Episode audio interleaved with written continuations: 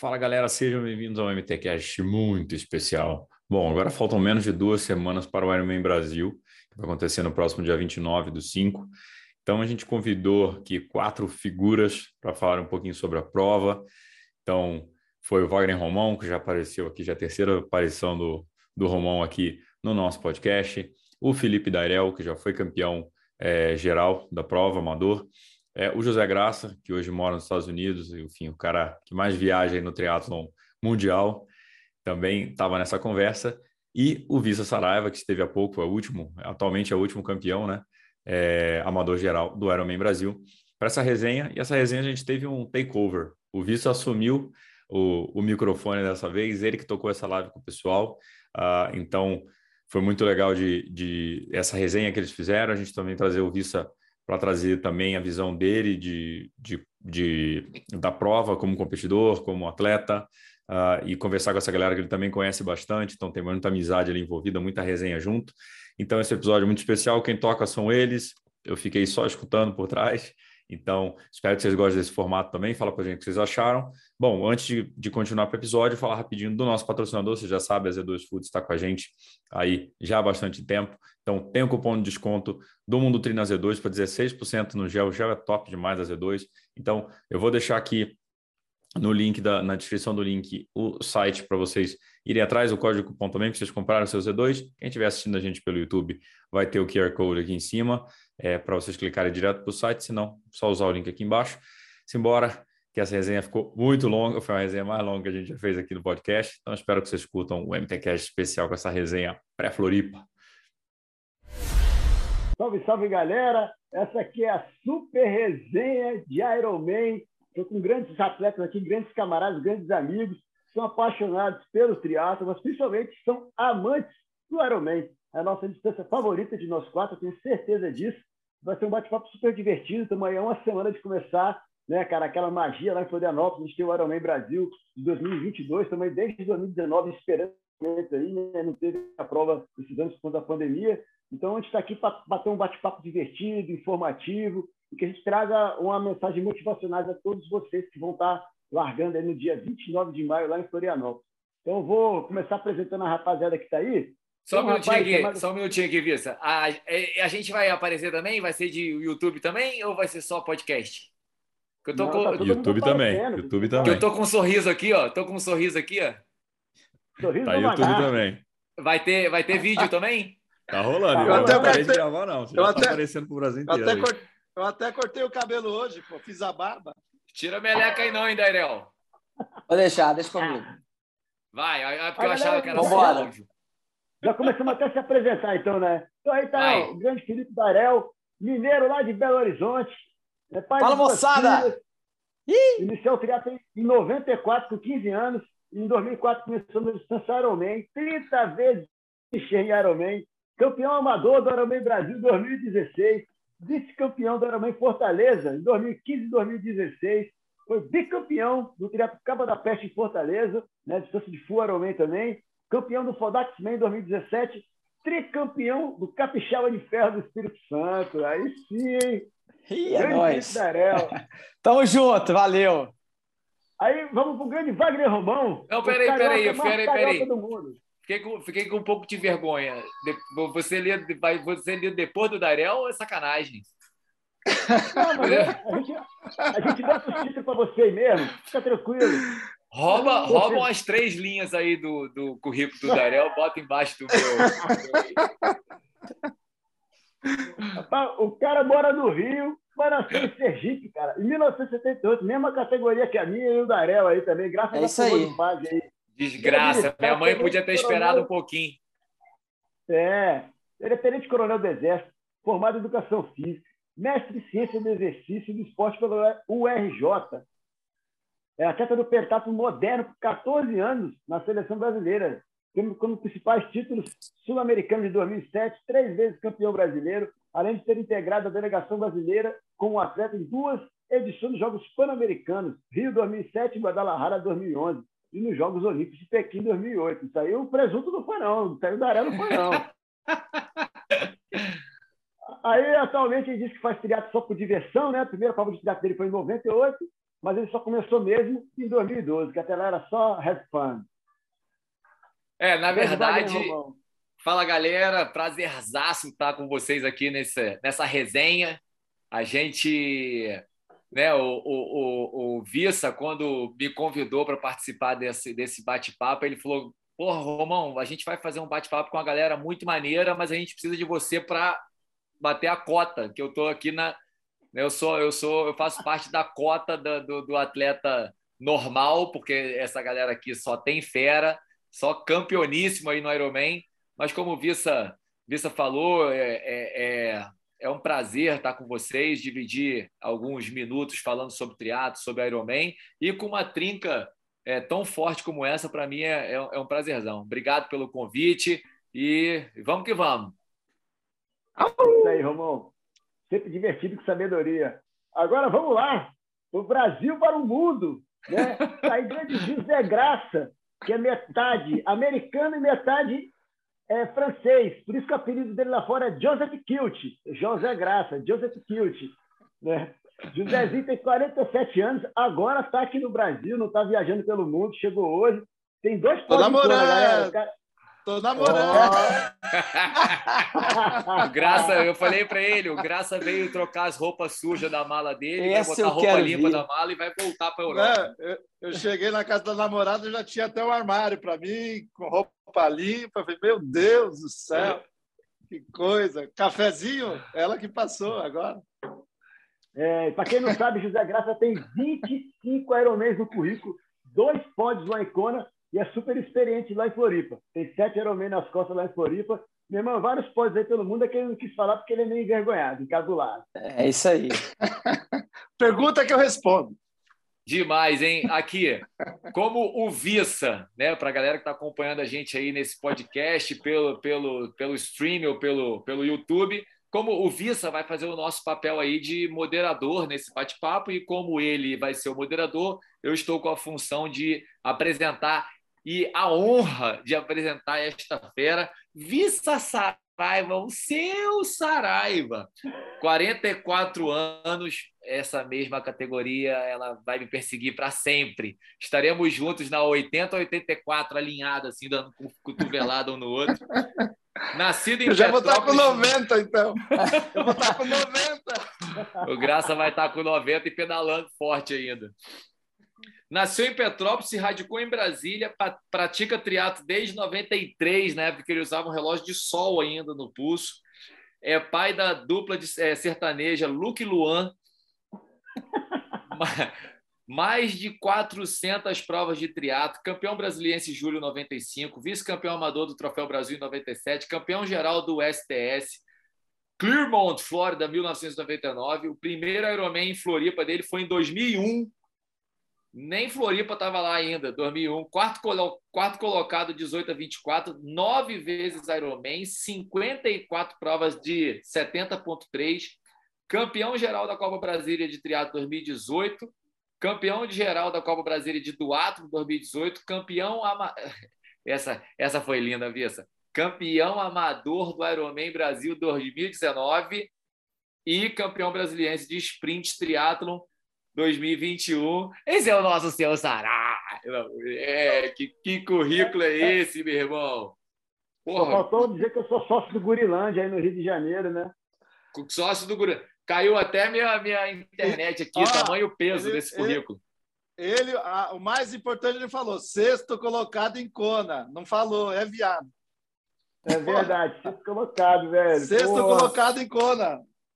Na 40, 44.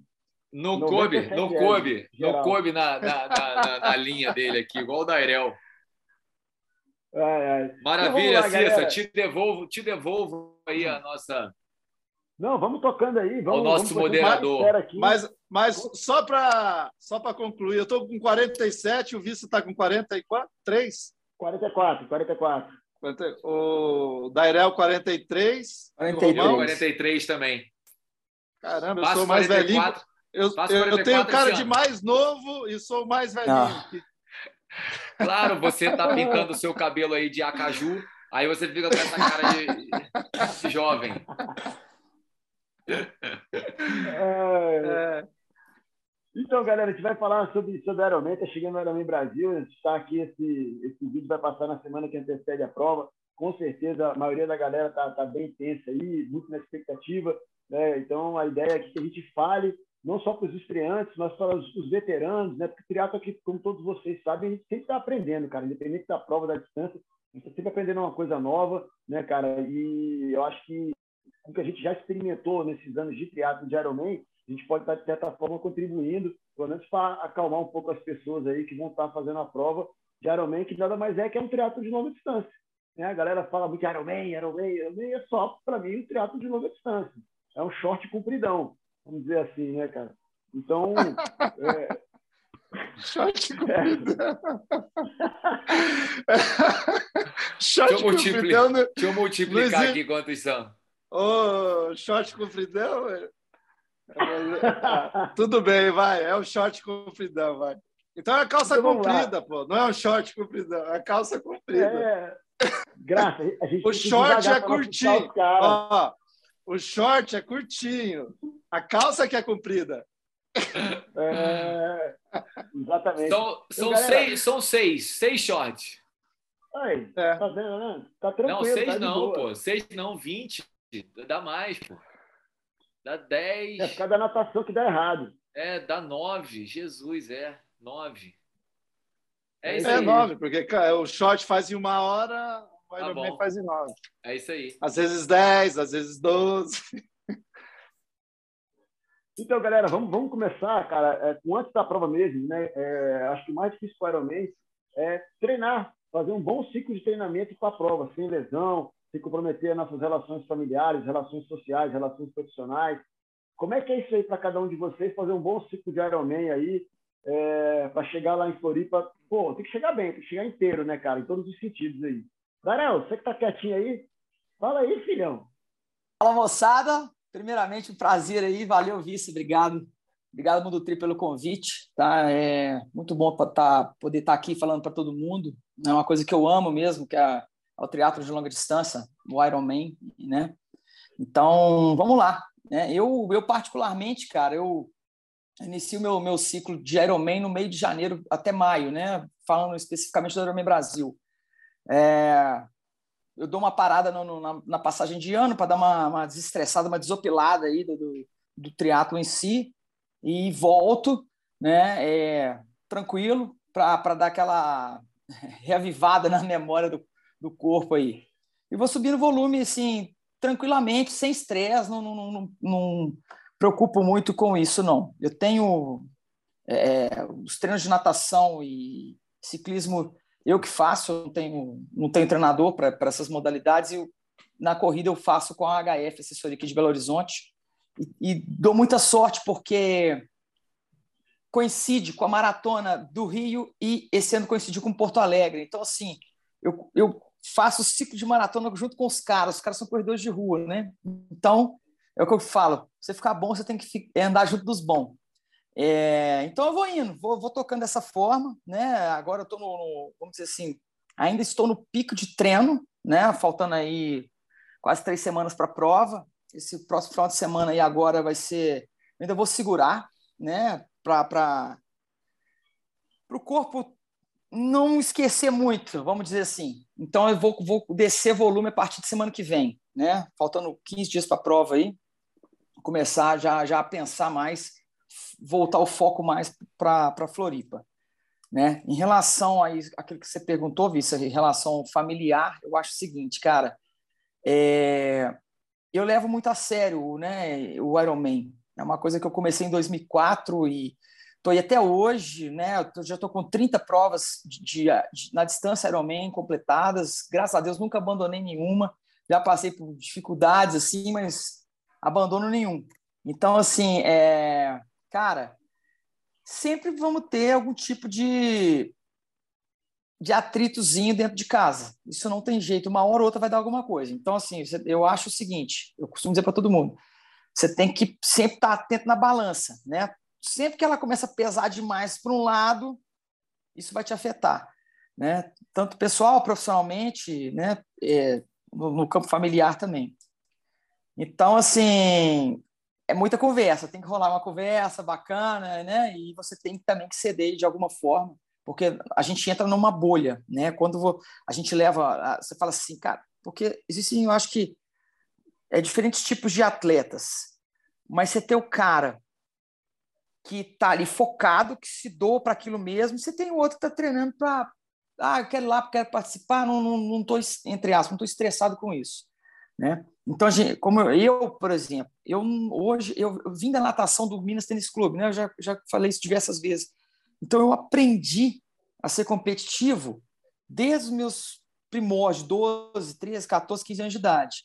Né? Então, eu entro numa bolha nesse ciclo de treino, né? principalmente no último mês, né? onde eu me fecho mais, começo a concentrar um pouco mais. Né? Quem me conhece sabe, eu sou um cara muito extrovertido, converso tal, mas na hora que eu estou treinando, cara, hora de treino é hora de treino, né? Então, assim, vamos dar o sangue, é o que eu falo, tem que sangrar, né? Se você sangrar, o resultado vem. Então, assim, dentro dessa bolha de, de treino do Ironman, a gente, às vezes, você tem que fazer uma auto-reflexão. Fala, cara, tá afetando em algum lugar, na família, na esposa, no, no sei lá, nos pais, nos, nos filhos, né? E, e tentar ajustar isso aí. Mas, no final, sempre deu tudo certo. Né? Isso é o que vale, isso é o que fica, porque é bom demais, galera. Quem fez Ironman pode é, concordar comigo. Quando você cruza a linha de chegada, a recompensa é certa. Beleza? É isso aí. Ah, moleque! Em primeiro lugar, então, em primeiro lugar, então nem É, aí melhor ainda, né, cara? Mas é o que eu falo, resultado é consequência, né, cara? Você faz um trabalho bom e às vezes você não ganha também, mas você tem um puta resultado né? Mas é bom. Chega, óbvio que chegar na frente, né? Dá aquele gostinho extra, aquele gostinho a mais, né? Sem dúvida. Isso aí. É isso aí. Sacrepau, Romão, como é que é aí, cara? Agora que a filha pequena, como é que foi é, esse ciclo aí não, agora?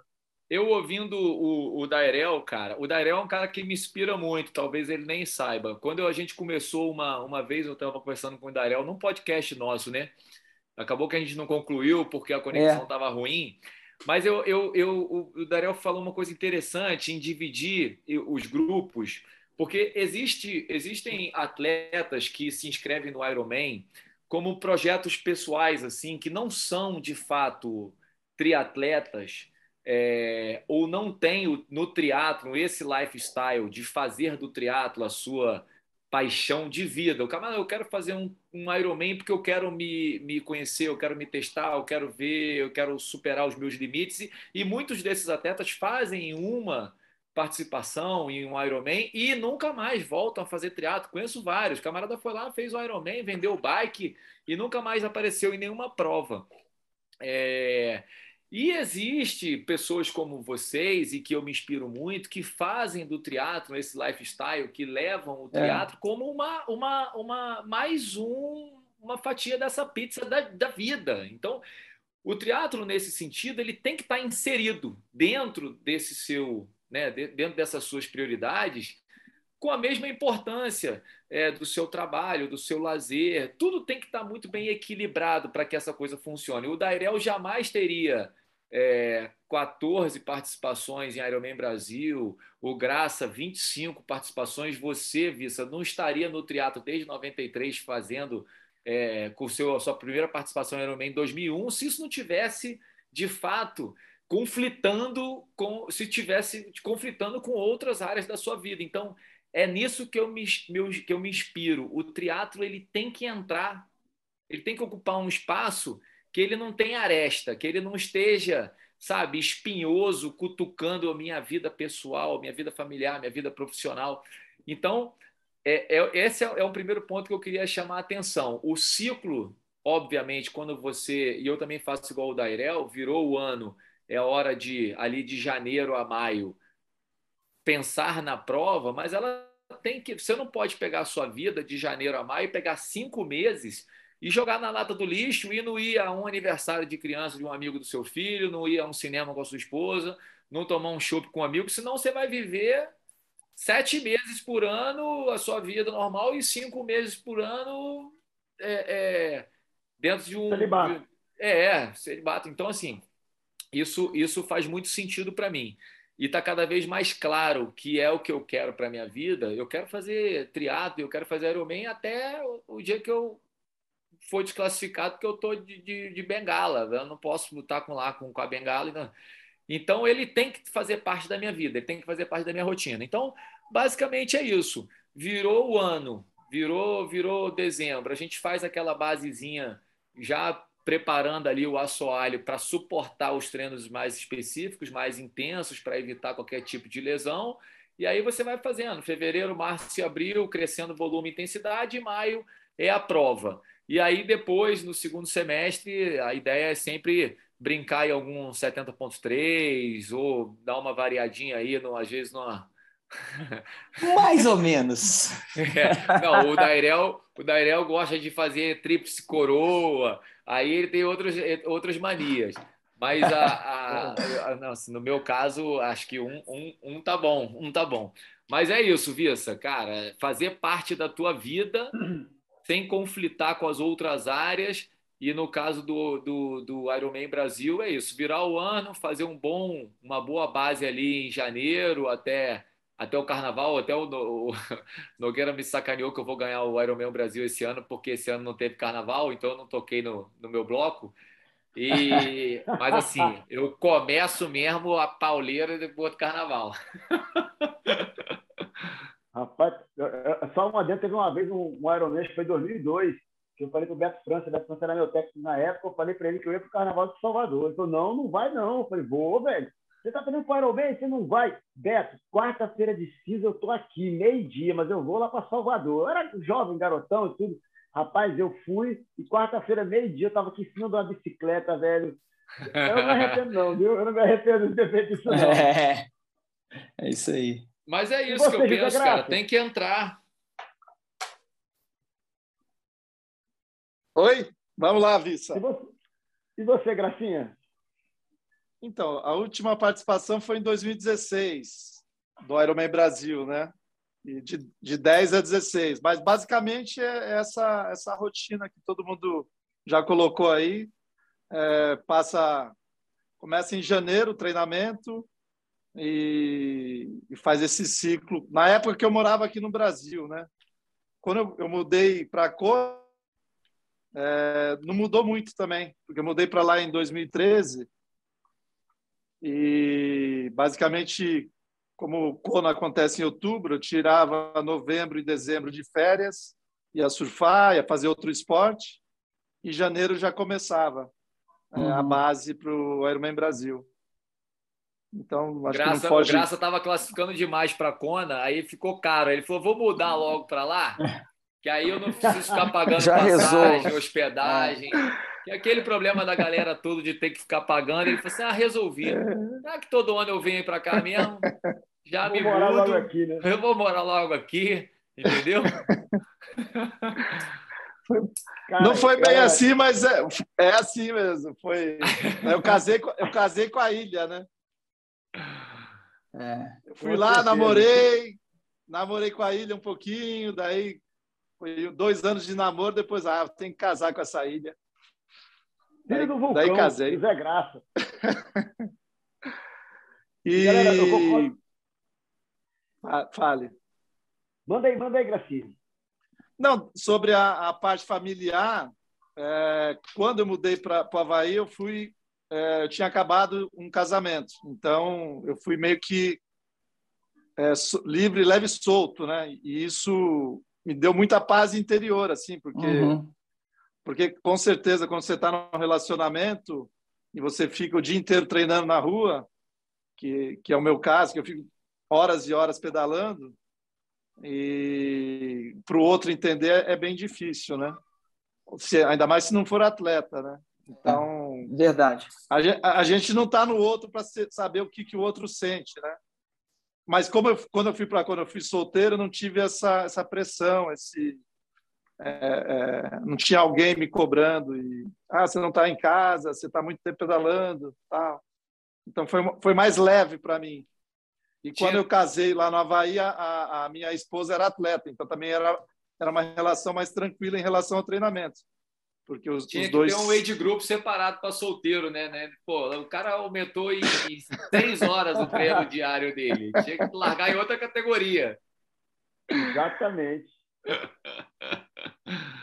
Então, basicamente, a, a, a, eu acho que, que faz toda uma diferença o apoio familiar da namorada, da, da esposa, dos é. filhos, é. do pai, da mãe. Com certeza. Senão você não consegue nem treinar, quanto mais fazer a prova. É, Fala aí, Vicinha. Cara, Fala aí a, a, o approach do, do atual campeão geral amador do Ironman Brasil. Galera quer cara, saber. Então, Dá a fórmula eu... do sucesso aí. Cara, concordo plenamente com vocês. Questão do equilíbrio, da, da vida familiar, da vida profissional, isso aí tá, pô, é, matar a pau nisso aí. É exatamente isso aí.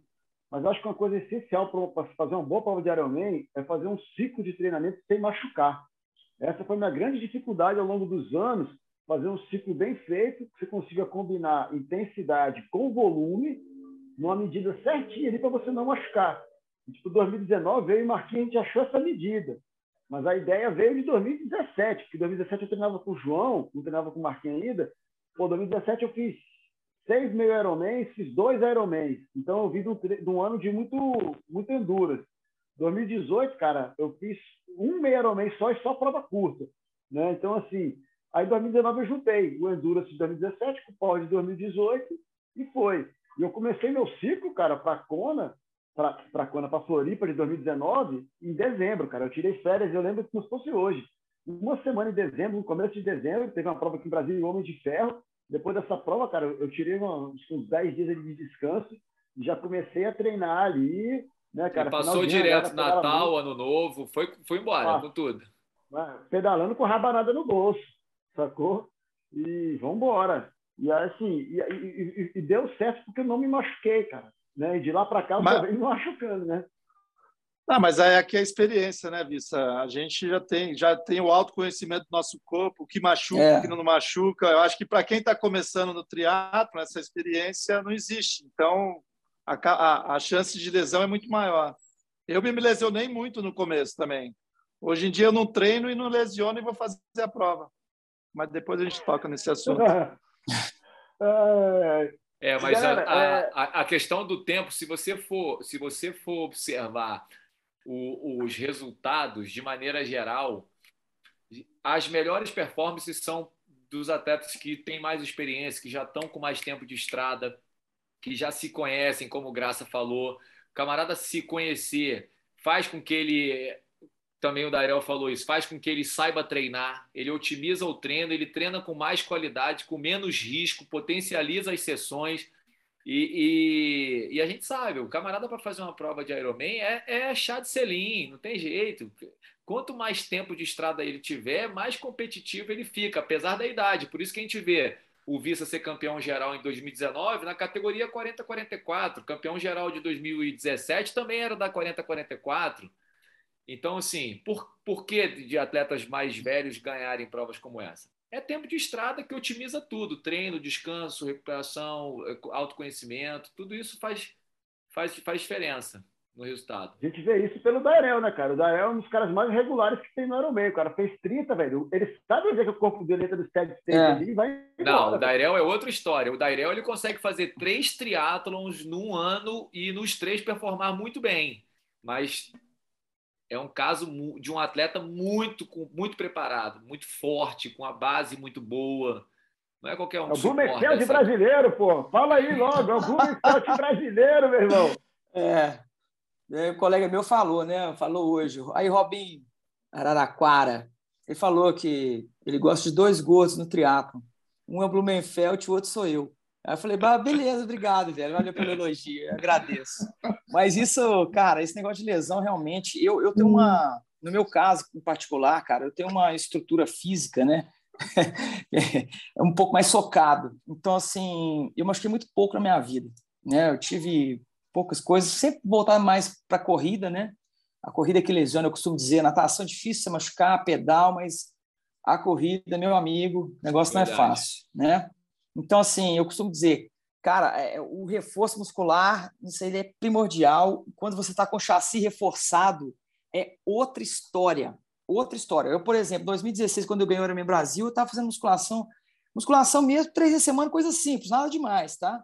Mas eu estava com o chassi reforçado, né? É, hoje eu não estou, vou me testar em Floripa, mas assim, tô bem, não tô sentindo nada, né? Não passei por esse ciclo todo, né? Já já tô com volume, tô treinando com os caras na, na corrida de rua aqui, então, assim, acho que vai dar certo, mas vou sofrer muito mais do que eu sofreria se eu tivesse iniciado um ciclo de musculação pelo menos uns seis meses atrás, né?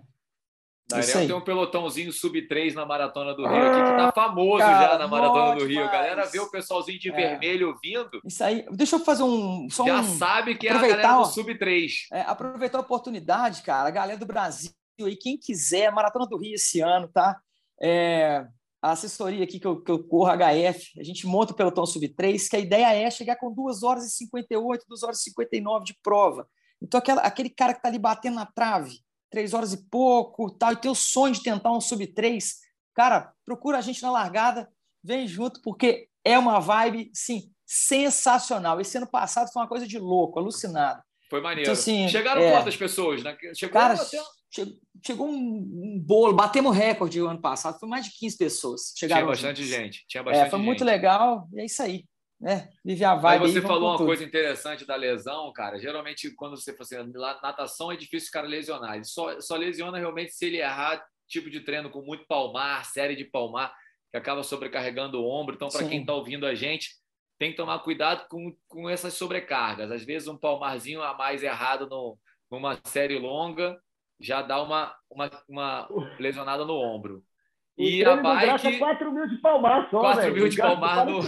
O não, mas é. 4 mil de palmar, Mas é um palmar pequeno e é endurance, né? E é no mar. É diferente. É, no mar. É, é diferente, diferente, é diferente. O problema é, é a série, né? Fazer é. série é pá, pancadaria. É, e a bike é se o cara estiver numa posição, se o cara estiver mal posicionado na bicicleta, ele acaba talvez trabalhando de maneira muito assimétrica e aí também ele pode sobrecarregar. Mas, de fato, o grande vilão continua sendo a corrida, né? De, de, de históricos de lesão, é, sem assim, dúvida. né?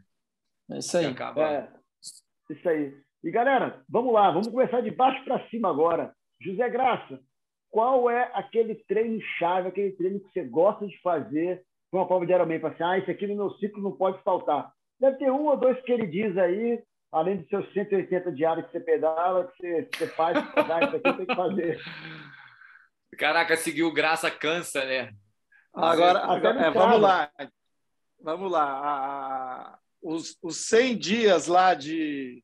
Os 100 dias, os, 10, os 30 dias de 100K me dá uma base muito boa para começo de ano, assim. É fundamental. Tipo, Como é que é? 30 de 100K? É, 30 de 100K, que eu faço lá em Kona, que eu saio de Kona até é, Rapuna e volto, durante 30 dias. Após isso aí, eu estou pronto para qualquer parada, entendeu? É, Posso fazer um Ironman no dia seguinte.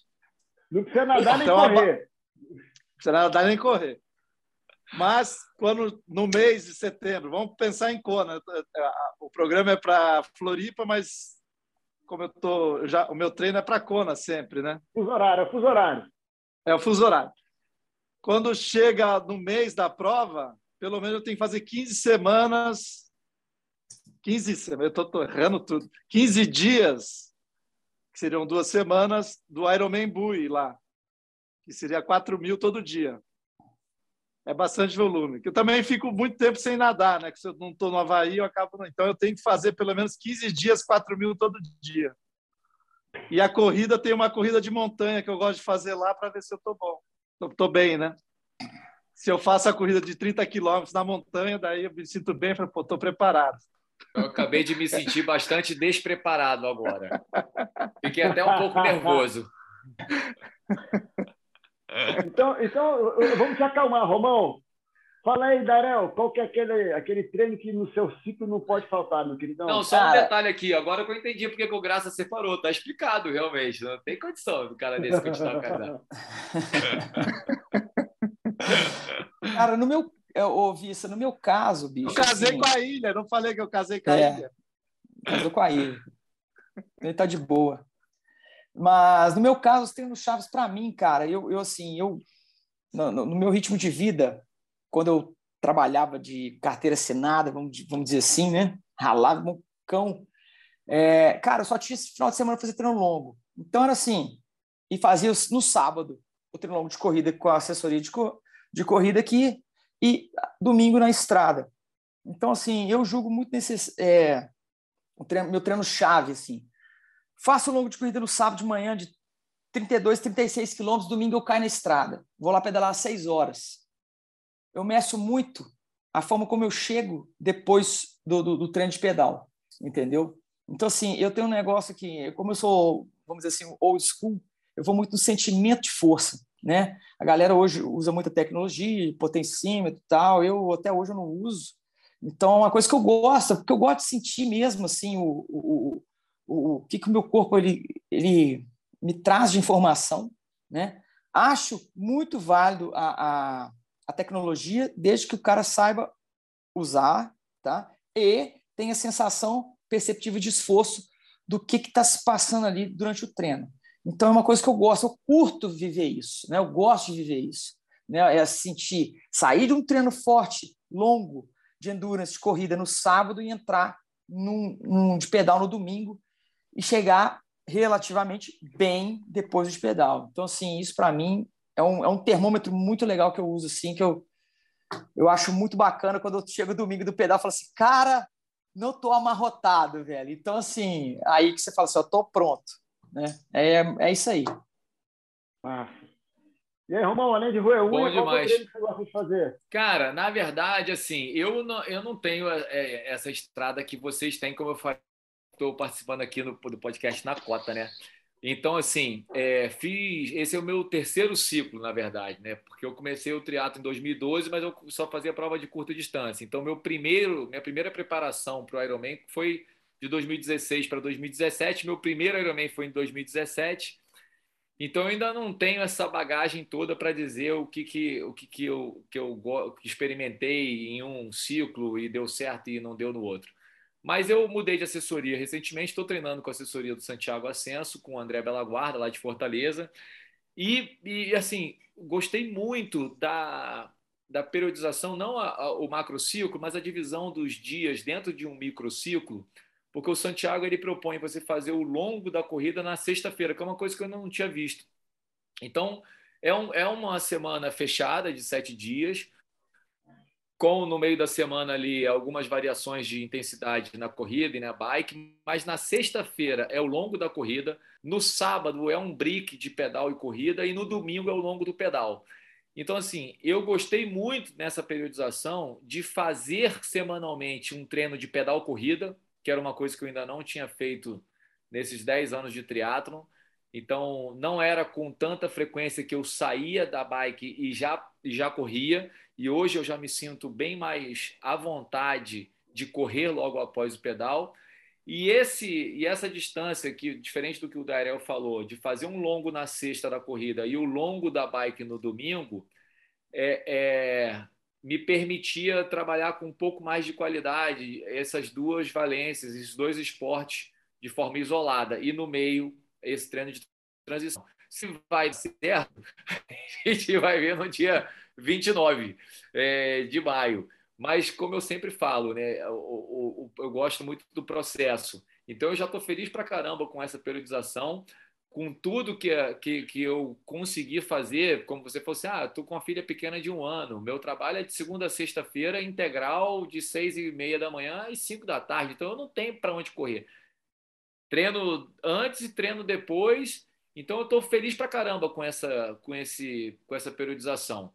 É, e treinos chaves, como você falou, eu acho que o, o, o 180 da bike é um treino que eu acho que é um treino importante que todo mundo tem que experimentar, diferente da corrida, porque geralmente as pessoas não fazem o 42 da corrida, né? Você não, você não corre a distância que você vai correr no dia da prova, mas você pedala, ou às vezes até um pouco mais. A galera gosta de fazer um 200. O Dariel falou que faz seis horas, com certeza, dependendo da, da altimetria, deve passar dos 180 quilômetros. É... Mas eu gosto desses 180 de approach de prova para testar bem a alimentação, hidratação, variação de posição na bike, pedalar um pouco mais em pé, sair um pouco do clipe, comer, beber, enfim, é um treino que eu gosto. O, o, o esse, né, o 180. Cara, é engraçado só, como é que só para só para concluir, que eu fiquei acho que meio perdido quando eu respondi, estava muito emocionado. Essa corrida de montanha que eu faço lá em Kona, já fiz para o Ironman de, da Flórida e para o Ironman de Indiana, os dois últimos Ironmans. Na verdade, nunca tinha feito para Kona. É, são sete horas de trilha. Não. Mas pra, isso é uma prova, prova mesmo, com número, não, com não, tudo, é, tudo que vai. É o, não, é o IP Valley, que o, o Vista conhece, lá em Kona, que é uma montanha. Então, você vai 15 e volta 15 e você, eu gasto sete horas de, de corrida, é corrida, caminhada, porque é uma pirambeira assim, várias, né? Mas são sete horas de treino entre corrida e hiking, né? Mas é treino, então, não é uma prova lá normal. Não, é a minha preparação. Não, é uma preparação, é treino. É uma preparação que eu faço e agora vou encaixar para todo o Ironman que eu for fazer, quando eu estiver lá na ilha. Porque é pouco impacto, mas gera bastante estresse muscular. E quando você vai correr uma maratona, fica fácil depois. Né? Você corre para 3 horas, 3 e 10, 3 e 15. E lá você, você 7 horas ali de, de caminhada. Eu, eu acho que encaixou bem assim no meu na minha preparação, treino chave assim. Quando eu termino, eu falo, cara, pode vir a maratona é, como é que os tempos mudaram, né? Meu primeiro Ironman foi o primeiro Ironman de Floripa em 2001. Eu vinha de provas mais curtas, né? Tinha feito só um Ironman na época, na vida. Meu técnico era o Beto França, cara. Romão, olha só a semana de maior treino do Beto França. Terça-feira, 20, 20. Quarta-feira, 26. Quinta, 80, 10. Só para dar aquele tchan. Sexta-feira, 28. Sábado, 120, 20. E no domingo, 140, semaninha básica de Beto é, França. Facinho. Facinho. Mas... E aí, aí, assim, como mudou? Porque, por exemplo, com o Marquinho, cara, é, em 2019, é, esse treino do treino do 180 do pedal, esse meu primeiro Ironman não tinha feito nenhum 180. Fui falar sem, sem ter pedalado do 180 em 2001. Em 2017 eu fiz vários 200, vários 180, e com o Marquinho, cara, na preleção que a gente teve, antes da de Floripa 2019, eu falei, caraca, Marquinho, eu não fiz nenhum pedal de 180, mas eu fiz 150, tudo e tal. Mas ele passava uns treinos intervalados de pedal de 3, 4 horas ali, 3 horas e meia. Eu chegava mais no nível que os 180. Então, ó, fica tranquilo, que tu vai pedalar para tanto, vai correr para tanto, eu sei o que eu estou fazendo. E me marcou muito, cara, um treino que a gente fez para Floripa, que deu certo, que eu vou manter sempre na periodização, rapaz, é os 20 de mil um minuto de descanso na corrida. Eu fiz cinco treinos desses antes de Floripa, sacou? Sempre procurando é, negativar, estando no final da, dos últimos cinco tiros mais fortes.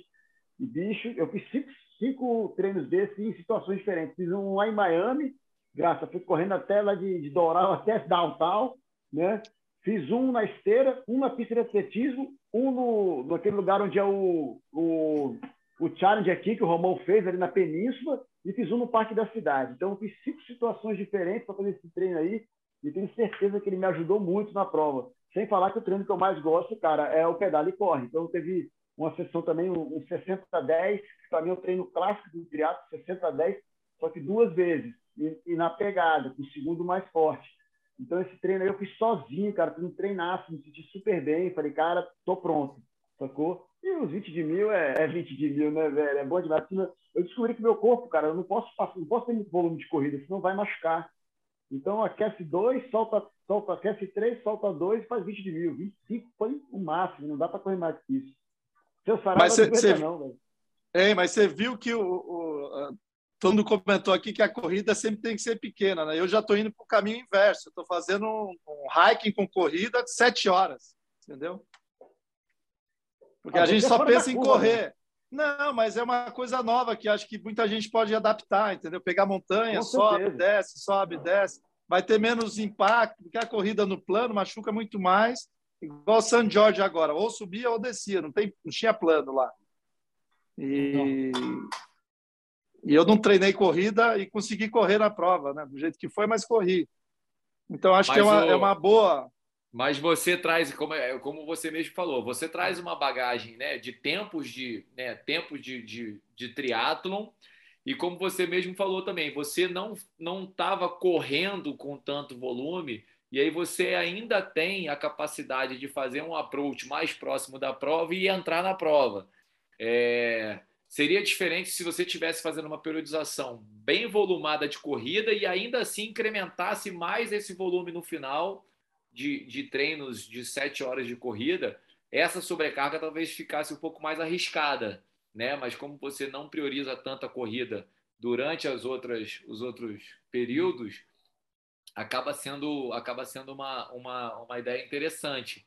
Mas isso que o Vissa falou também é uma, é uma tendência, né? Você, você anos atrás, apostava muito no, no, no volume é, de treino. O pessoal da natação fazia, não, o Dairel talvez tenha feito isso, dobras de 8 mil, é, 8 mil de manhã com 6 mil de tarde, o cara nadando 14, fácil. Hoje em dia ninguém faz mais isso, é difícil. O camarada tem um, um componente de treino fora d'água, né? O treino em seco, o treino na academia, e ele deixa para fazer dentro d'água o treino de qualidade, o treino de, de, né, de educativo, de, de o treino específico, e ele acaba dividindo esse treino específico com o treino na academia, né? E aí acaba diminuindo um pouco esse volume.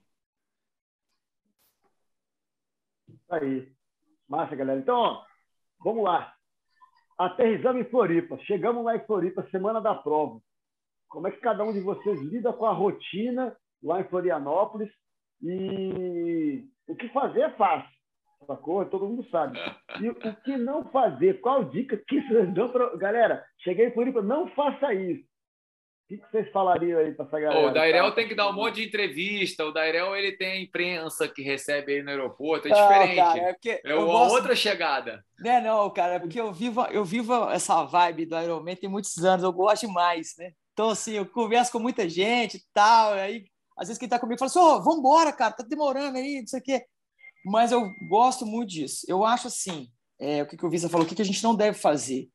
Eu acho assim: você não deve sair tentar ficar no máximo nessa rotina que você já está acostumado a fazer, né? Questão de horário de sono, alimentação, cara, não inventa, né? Não inventa na semana da prova, muito menos no dia da prova, não inventa. Faça o que você está acostumado a fazer, tá? E eu, no meu caso, cara, eu chego ali e vou e procuro curtir ao máximo até hoje, né? Depois de 15 participações em Florianópolis, né? É a mesma coisa. Chego lá, então esse ano eu vou na quarta-feira à noite, para quinta-feira de manhã estar tá lá no treino de natação, cara. E já vou sair, já vou na feirinha, pegar meu kit e tudo mais. Eu sou um eterno amador, cara. Eu gosto demais. Cara, eu tenho, né? eu tenho, um, teste... é eu tenho um testemunho, cara. Eu, no meu primeiro Ironman, no meu primeiro Ironman, eu falei com o Dairel, é... eu não, não conhecia ele pessoalmente, mas eu criança na Disney, né? É, demais. Cara. Feira rolando, aquele tanto de loja. É, eu, eu tava, meu irmão, pinto no lixo, pegando panfleto, pegando amostra grátis de tudo, enchendo a sacola, meu irmão. Aí Dairel, cara, aí fui falar com o Dairel, e obviamente que ele não vai lembrar, porque é muita gente que fala né, com vocês assim no dia de prova. E ele, pô, o cara super receptivo, o cara parecia que a gente já se conhecia assim há anos. É... Isso mexe na vida das pessoas. Às vezes a gente não tem essa percepção, né? Porque para a gente você está ali, você está dando um oi para um cara, você está tirando uma foto, você está dando uma dica ali de última hora que naquele dia você vai fazer isso 100 vezes, mas para aquele cara é uma vez. É, aquilo ali faz diferença, marca, cara. Eu, faz diferença na vida das eu pessoas. Eu já fiz, fiz grandes amigos nessas e outras. Por exemplo, vou te citar um caso. O Lucas, que é um, foi meu, meu Fodax staff no, no, no Fodax Man 2017. O cara começou a me seguir no Instagram do nada. No ano seguinte, ele foi lá e se apresentou para mim. A gente ficou amigo, cara. E quando pintou a prova, eu falei assim, Lucas, me arruma alguém aí para poder me ajudar na prova tal. Ele, cara, eu? Desce aqui, fica aqui em casa, vamos embora no meu carro, vou te ajudar. Então, assim, é, é, é, por isso que eu falo, cara, o esporte é uma coisa sensacional. É, você conhece muita gente e é uma coisa muito saudável, muito legal isso, né? Então, vale demais aí. É. Cara, faz, muito, faz muita diferença. Faz muita diferença. Eu, eu, o Frafila, sou eu já, Vissa, que falo? Sou eu que falo? Pode ser. Tá eu tenho, não, eu tenho essa mesma, eu tenho essa mesma ideia do, do Dairel, cara, porque a prova ela é muito longa. Ela já te gera uma, uma ansiedade, né? Natural. Quando você desembarca na ilha, você, você é envolvido por aquela atmosfera, né? Então, o cara não desfrutar disso, eu acho uma, é. uma baita perda de tempo, cara, porque é, é isso que faz valer a pena. E, e, uma vez o pessoal que já fazia Ironman já tinha me falado, cara, se você nunca fez Ironman e tem a oportunidade de ir a Florianópolis no final de semana do Ironman, vá. Vá, porque você volta, cara, alimentado de uma energia, de uma vibe da galera assim, que aquilo ali vai te vai, vai manter seu carro abastecido aí até o final do ano.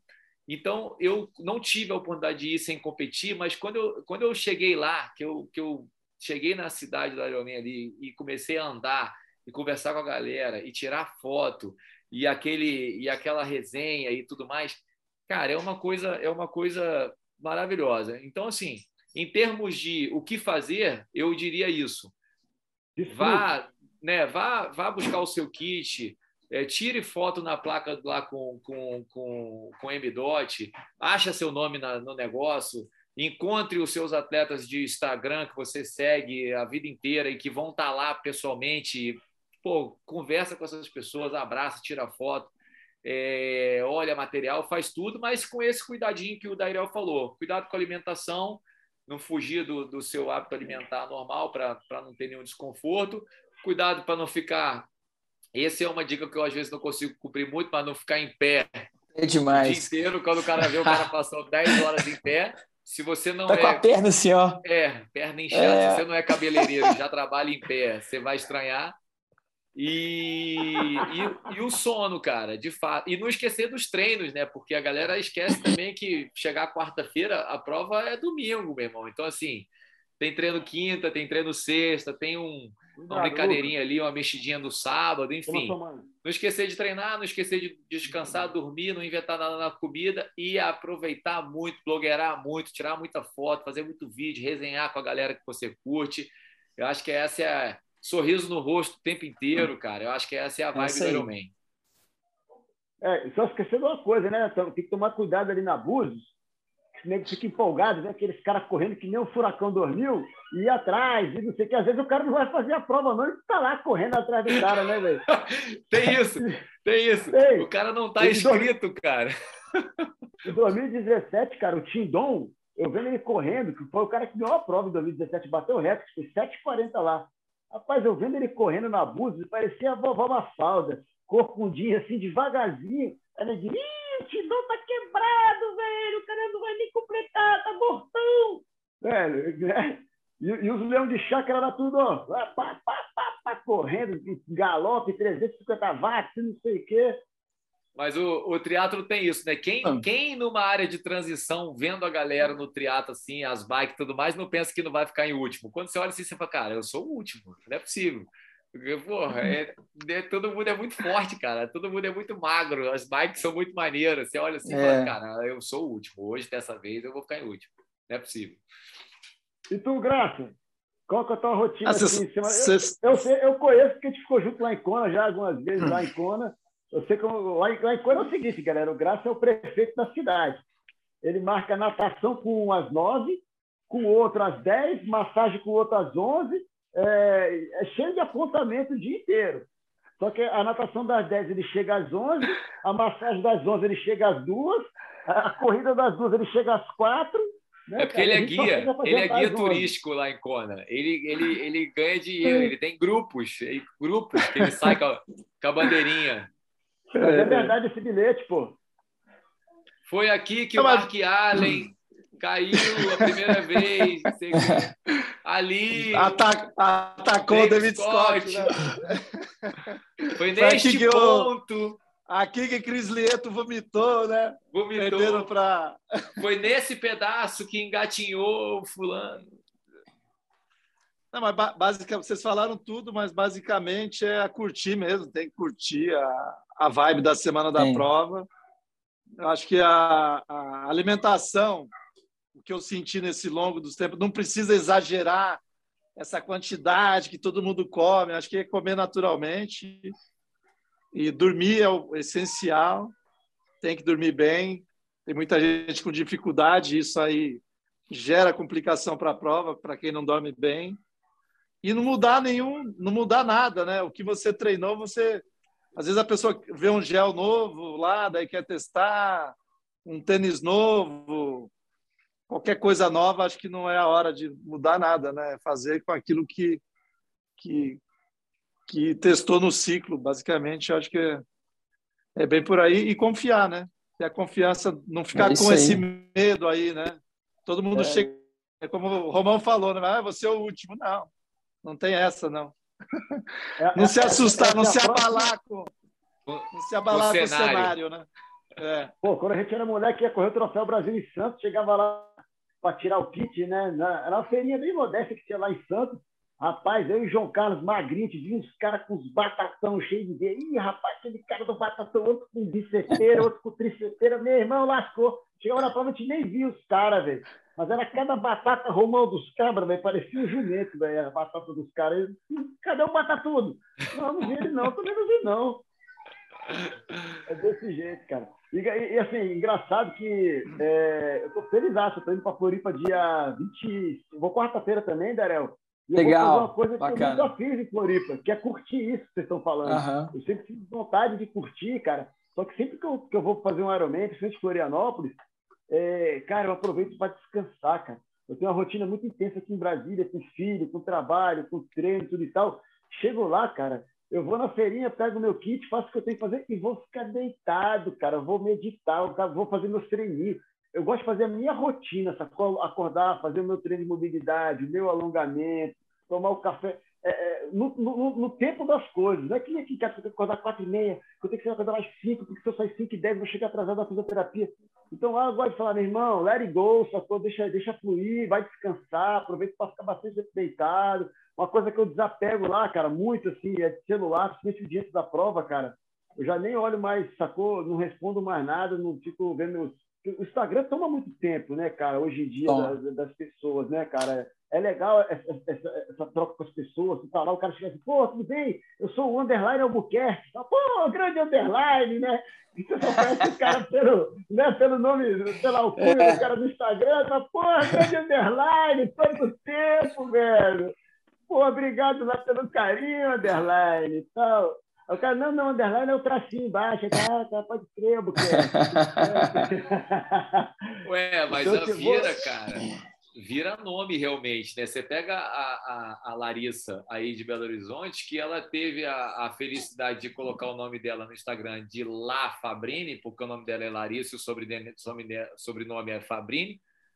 Ninguém chama ela de Larissa, você só vê a pessoa pelo nome do Instagram dela, é lá Fabrini para todo lado. Vai lá, Fabrini, vai lá, Fabrini. Ou seja, é como se você estivesse chamando a menina, o atleta pelo underline. Vai, underline, fulano, porque o, o nome dela já, já é a identidade dela, é lá Fabrini, ninguém chama ela de Larissa mais. Já, já daqui a pouco ela muda na certidão. É, e pegando esse gancho aí, cara, da, da, rede social, do nome tudo e tal, hoje em dia, com essa coisa que a gente falou, ah, eu vou ser o último, não vou ser o último, é, eu acho que existe uma preocupação em massa das pessoas de de um medo, de uma ansiedade antes de prova, de um medo de, de um possível fracasso porque é, é, é uma distância difícil, é uma distância dura, que não é brincadeira. Então, assim, tem muitas pessoas, como lidar com essa ansiedade, com essa pressão, que tem pessoas que já vão com o testão pronto da prova. Tem um testão para um vento contra, um testão para calor, um testão para chuva. Isso, infelizmente, é meio que uma realidade. Ele já vai com a desculpa pronta. Né? O que, vocês diriam para essas pessoas que estão muito preocupadas assim? Que é, o que, é a maior pressão? Do medo da distância ou dar uma possível desculpa no, possível fracasso. Quer começar a graça? Porque aí o graça, quando ele fala, a gente já falou tudo, aí ele fala assim: não, você já Vamos lá. Então, meu, o primeiro Ironman eu já fui fracassado, né?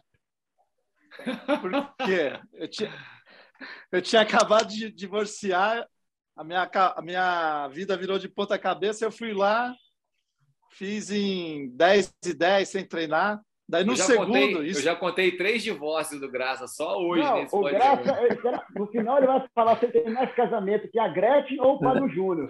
Ele só, ele só não casou mais que o Topan aqui em Belo Horizonte. O Topan já casou umas cinco vezes. Mostrar daí, depois. Daí no segundo Ironman, Floripa, 2011, primeiro fiz 2010, daí no 2011 já estava melhorzinho e tal, só que eu estava com uma lesão no joelho. Daí eu falei, ah, vou lá só para nadar e pedalar.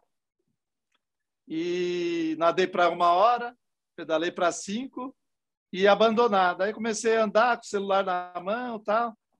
Aí falei, sabe, eu vou andar essa maratona. E andei em oito horas. A maratona. Tomou sopa pra caceta. Resumindo, foram dois fracassos. E daí, dali para frente, acho que daí só veio alegria. Então, acho que a gente tem que passar por algum fracasso para ter a. Tem, ajuda aí, gente, para ter o. Para ter o quê? A... O crescimento, para chegar lá em cima, para aprender. É, né? Para aprender, São é, de... Os degraus que Porque... você galga na vida aí.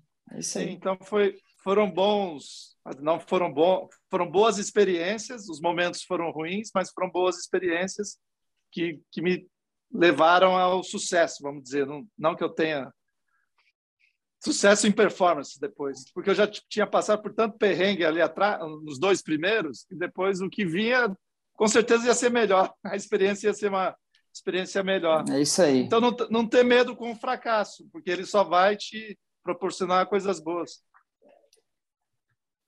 Mesmo. Respondido. Romildo. Boa, Gracinha. Cara, eu, eu não tenho, eu tenho zero, zero, de verdade, assim, zero medo do fracasso, zero. Porque, assim, eu tenho, eu tenho, tenho até falado muito sobre isso nas minhas redes sociais. O, o, o, processo ele é longo e assim é, é, né, o Dairel falou, é pedregoso, cara, é difícil. Então, cara, eu quando chego na linha de largada, cara, para mim já eu já venci, entendeu? Chegar na porta de um Ironman, meu irmão, cara, se você olhar para trás, quem chegou ali, cara, foi muita madrugada, foi muita hora de treino sozinho, foi muita dor, negociação ali, cara, falta só três horas, falta só duas horas de bike.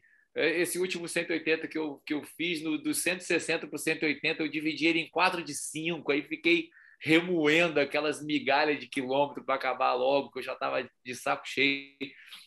Então, assim, cara, eu quando eu alinho numa prova, na minha cabeça está muito claro que eu já venci. Então, qualquer, sabe, influência externa não me atinge mesmo, assim, principalmente de quem não não não está lá, entendeu? Assim, de quem não não não chegou. Então, é, se eu alinhar para largar, eu já eu já eu já realmente me sinto um vencedor. E a partir daquele momento ali, cara, tudo para mim é lucro. Tanto que em 2018 eu tive a infelicidade de, de parar por conta da, das taxinhas e, e Cara, a hum. galera falava, pô, meu irmão, tu, tu, cara, eu estaria muito mais chateado. Eu falei assim, cara, eu, eu cheguei até aqui, eu cumpri todo esse, esse processo de treinamento, então abandonei porque um infeliz tacou, sei lá quantos sacos de prego no meio da rua e pensando pelo lado positivo, as taxinhas que eu, que eu levei no meu pneu, eu limpei para alguém que vinha atrás e, e pronto, evitei de mais gente furar, pelo menos isso. É, então, cara, não me, não me abala mesmo, assim. Crítica, nada, nada, nada. Alinhei, se eu alinhar para a prova, eu já, eu já venci. Boa. É isso aí. É, eu. Pode falar, Vince, vai lá. Não, não, eu, eu ia te chamar. Ah. Cara, eu acho assim, a ansiedade né, é uma coisa que todo mundo tem, é uma coisa natural do ser humano, do organismo nosso, né? Na semana da prova, você ficar com aquela coisa mas isso depende de como cada um canaliza na, na, na, semana da prova. Né? Por isso, no meu caso, que eu chego lá, vou na feirinha, converso com um, converso com o outro, às vezes vou na beirada do mar, fico lá olhando para o mar parado. Então, assim, é aquela forma. E você falou assim: ah, não, eu gosto de meditar de manhã, tal, fazer meu alongamento. É um modo que a gente tem né, de, de, de, canalizar essa ansiedade é, na semana da prova. Né? Então, uma coisa que eu falo assim, medo de arriscar também, eu falo, cara, todos os grandes campeões que eu já vi na minha vida, Fórmula 1, meu ídolo, Ayrton Senna, por exemplo, é, no triatlo também, Mark Allen, Dave Scott, por aí vai, todos arriscam, tá? Às vezes em maior grau ou menor, ou menor grau, mas todos arriscam. Então, assim, você não pode ter medo do fracasso, isso que o Wagner falou. Tem que arriscar. Obviamente, você não vai fazer loucura, tá? O, arriscar que eu falo é ter coragem, ir lá, mentalizar a prova, né? Mentalizar a sua prova e, e fazer aquilo que você planejou, que a gente falou anteriormente, né? Mantenha a estratégia, toca o pau, faz tudo bonitinho, que vai dar certo. É isso aí. É, porque é, agora a gente vai trazer no outro ponto, que já é, cara, a chegada, race day, é, é, é, o dia da prova. Né, cara? A gente acorda de madrugada, né? É, muitos não conseguem dormir, né? Eu durmo feito uma criança, pô, tá diferente de Brasília aqui, cara, a galera da minha geração que toma remédio para dormir um dia antes. Se eu tomar, eu perco a largada, que eu não acordo. Eu tomo tô... duas latas de cerveja na tarde anterior para poder dormir de boa, cara, ó. Pra relaxar. E aí, cara, é, chega, cara, tá na hora, sacou? Acordamos de manhã, tomamos café, bora parar de transição. Com certeza bate um friozinho na barriga, né? É, é, aquela ansiedade ali, mais um dia, como é que vai ser, como é que não vai ser. Cara, tem treinamento para isso? Vocês treinam psicologicamente para esse momento assim? Vocês têm alguma, alguma mandinga, alguma coisa para poder? Porque, cara, eu na semana da, da, da, prova eu já viro a chave. Até o Calami fala, meu irmão, fica com um olhar meio esquisito eu, eu, me sinto esquisito, velho. Eu fico meio. Dois velho de jipe, velho. Fico meio. Sacou? É, é, muito focado no negócio. E, cara, quando eu vou para a transição de manhã, é, bom dia tal. É, é mas isso é normal. Não, cara. não vou ser é. cordial e educado com as pessoas, mas eu, eu me fecho ali é. e me blindo. Pra, eu só peço proteção a Deus. Sacou? Me, me dê força para fazer o que você quer para mim. Porque todas as vezes que eu fico com muita expectativa, cria uma expectativa em cima daquilo, a qualquer final durante a prova de frustração, acabava a minha prova, sacou? Independente da distância. Então, assim, eu jogo as, as, as expectativas de lado, sacou? Para não ter frustração e, e, me sinto assim, cara, vai, vai aberto que vier, vai aberto, sabe? Vai experimentar isso, vai sentir, aí dá aquele medo na barriga. Caraca, que coisa maneira, tô sentindo um frio aqui, assim, sabe? Acolho, eu acolho isso de uma maneira amorosa e gentil comigo mesmo e me permite sentir isso. Você fala, pô, não é porque eu tenho quase 30 anos de triatlo que eu não, tô, eu não posso sentir medo. Claro que eu posso, sacou? Se eu negar isso, não, eu sou um fodão, porque eu não vou sentir agora, eu vou sentir medo, já fiz tanta aeromena, não. Às vezes eu sinto medo, às vezes eu sinto frio, às vezes eu sinto fome. É normal, né, cara? Eu treino isso no dia a dia. Como é que é com vocês isso aí? Cara, assim, esse assunto é um assunto que eu gosto bastante, porque se tem uma coisa assim que o atleta de alto rendimento, ele se diferencia do. Eu estou falando um pouco mais baixo porque eu já acordei a Lulu umas duas vezes. Mas se tem uma coisa que o atleta de alto rendimento ele se diferencia de um atleta amador, é, é uma, uma questão da preparação mental, né? do mental training, da visualização. Os atletas de alto rendimento têm isso muito aguçado e muitas vezes o atleta amador negligencia essa preparação mental, essa visualização, ele não se coloca nesse dia da prova. Isso é uma coisa que eu gosto muito de fazer. Então, como você falou, no dia da prova, você entra praticamente numa rotina que, é, de cumprir coisas que você tem que cumprir, é, e que se você foge dessa rotina, é onde você começa a dar margem para os erros. Então, essa coisa do, da hora do acordar, do que comer, do que fazer, ah, eu vou levar a sacola, eu vou passar na minha bike, eu vou colocar a, a, a, hidratação na bike, eu vou checar a marcha que eu vou sair da transição. As pessoas não fazem isso, o cara sai com a marcha errada e não consegue nem subir na bike, porque ele está no, no cassetezinho lá de 11 dentes e ele não consegue pedalar, porque ele não deixou na marcha correta. Então, toda essa visualização do que eu tenho que fazer no, no, no dia da prova, é, na área de transição, na preparação material, na visualização do, das informações que você tem de correnteza, temperatura da água, vento, temperatura ambiente, umidade relativa do ar, aquelas informações da nutrição, ó, você vai ter que tomar essa garrafinha aqui 10 minutos antes da largada, você tem que tomar esse gel aqui tanto tempo antes. Tudo isso é marcado. Então, como você falou, no dia da prova, esse nesse momento não tem não tem trelelê. Você vai cumprimentar, você vai dar bom dia para as pessoas, você tem que estar focado na, na, tua, na tua prova, nas coisas que você tem que fazer, na sua rotina, na sua obrigação. E quando você trabalha essa preparação mental previamente, na semana que antecede a prova, aquilo ali para você não é novidade. Aquela sensação você já experimentou ela de maneira mental. Eu já estive ali, eu, eu, eu, eu já conheço aquele ambiente, ele já não é um ambiente estranho para mim. E aí, como você falou, você você se sente mais confortável num ambiente que você já cansou de visualizar. E aí você vê que muitas vezes o atleta ele está perdido, ele não sabe para onde vai, ele não sabe o que, que ele faz, ele esqueceu coisa, caraca, o cara esqueceu o capacete, esqueceu por quê? Porque ele não não, não, não, não sistematizou esse processo. Então, no dia da prova, para mim é isso: mentalizar bem o que eu preciso fazer antes, revisar, revisar, revisar, pensar, pensar, pensar, e no dia você vai praticamente automático. Automático, é isso aí, a palavra é. correta. Você vai no automático. É isso aí. E tu, Graça... Ah, agora contando uma historinha aqui, é, normalmente do Havaí de 2019, olha só, Darel, a gente optou em ficar em Waikoloa, que é uma vila onde está mais ou menos na metade do pedal, uns 40 quilômetros de Kona. Só que um pouco mais tranquilo e tal. Uhum. Aí ficou lá na casa, eu, Graça e o Saqueto, né? E aí, estamos lá para a prova e cada um estava no carro. Romão, acredite se quiser, dia da prova, acordamos para tomar café, tal, eu e Saquetinho tomamos café e tudo e tal, arrumamos as coisas, vamos nessa, vamos nessa, vamos nessa. Cadê o Graça? Estava lá em cima dormindo. Velho, a gente tomou café, arrumou tudo, foi embora, o Graça não tinha nem levantado. Eu falei, meu irmão, o cara 40 quilômetros, o cara vai perder a largada, vai José Nossa. Graça. Eu só fui ver o José Graça cruzando com ele na, na, na, na lidrade correndo. Eu falei, ah, ele veio! o cara acordou! e ganhou.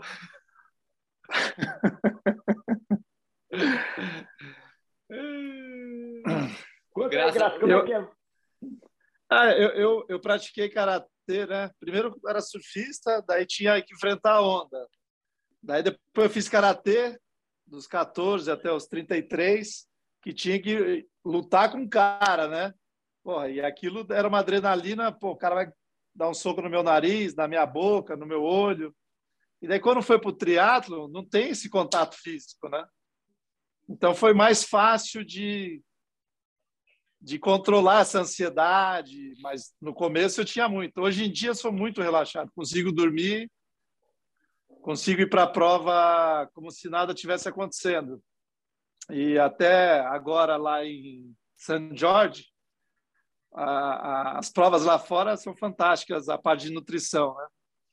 E daí eu deixei a bike na sexta-feira. Daí no sábado de manhã, quatro horas da manhã, meu amigo acordou naquela pressão. Graça, vamos, vamos, está atrasado. Pô, mas são quatro horas da manhã. Era quatro e meia. Mas a minha largada é sete e meia, né? Que foi a última do masculino, né? Falei, então toma café. Eu falei, não, vou comer um pão com banana e café. Daí comi um pão com banana e café. Pega suas garrafas. Eu tenho uma garrafa. Pega os seus gels. Eu falei, não tem gel, não vou levar nada, tem tudo na prova.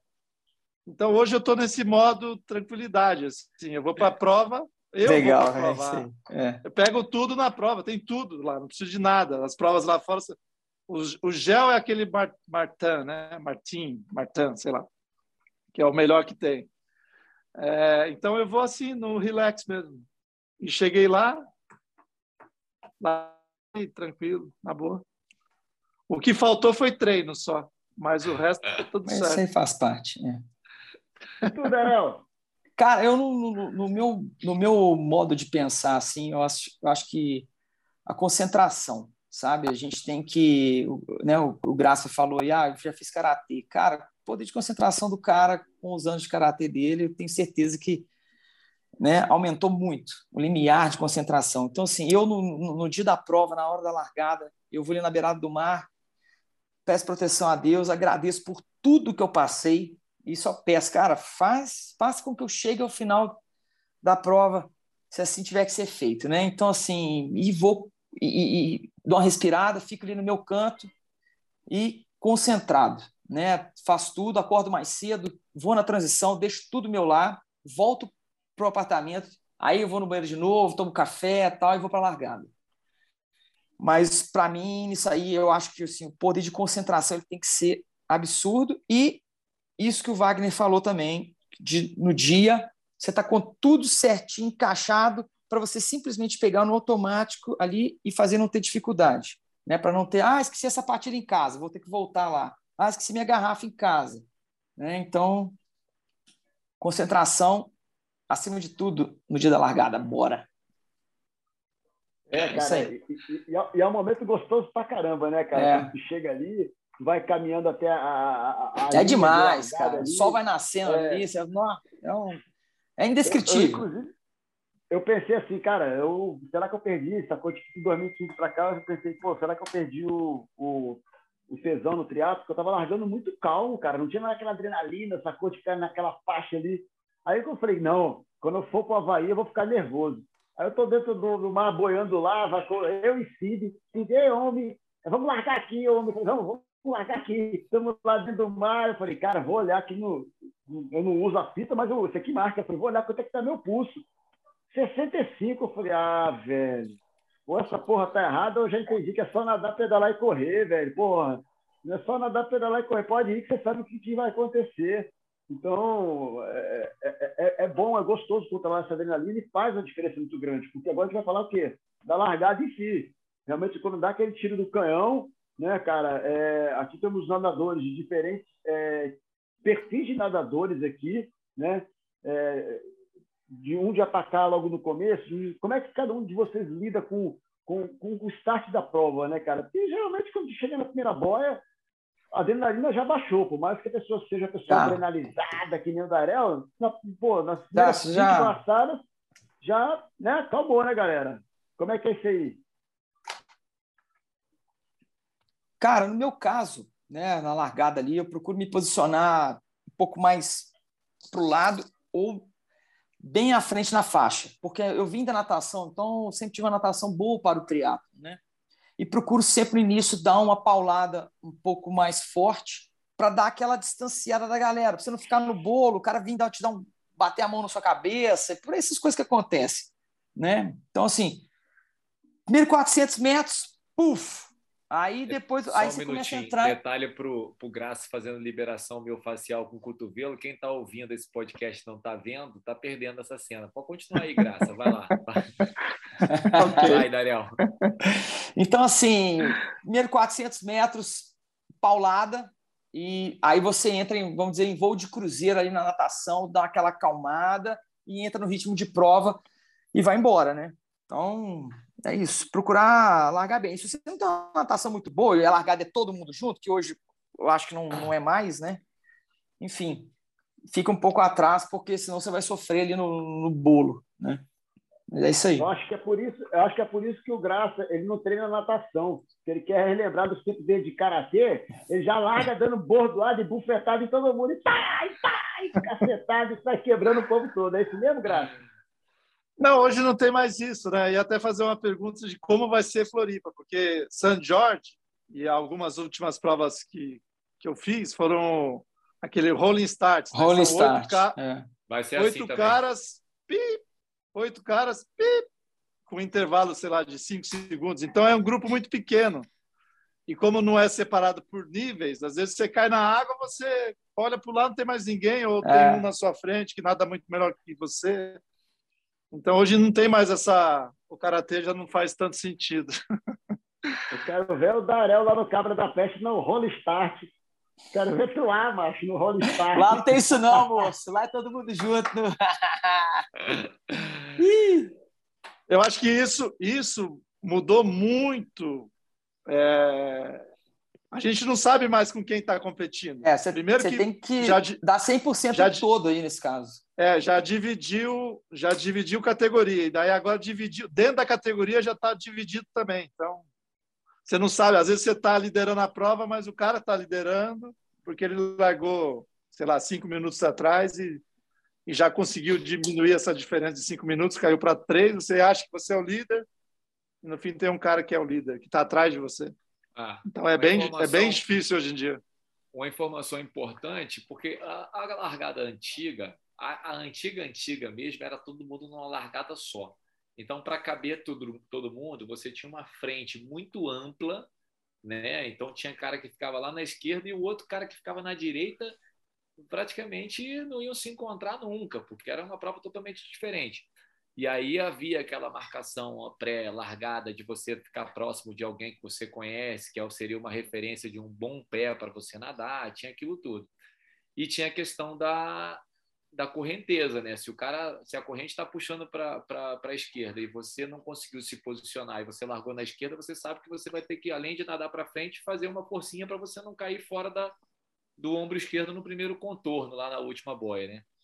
Agora, essa frentezinha ela fica bem pequena, né? Porque você entra, acho que são 10 em 10, né, Dairel, que vai largar agora lá em. Cara, não sei.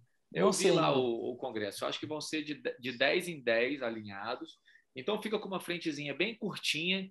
Então não vai ter tanta diferença de você largar na direita ou na esquerda, porque praticamente vai ficar todo mundo alinhado na mesma, né, na mesma direção ali da, das boias. É, mas, mas é isso que o, que o, que o Dairel falou. O importante é, é você se posicionar.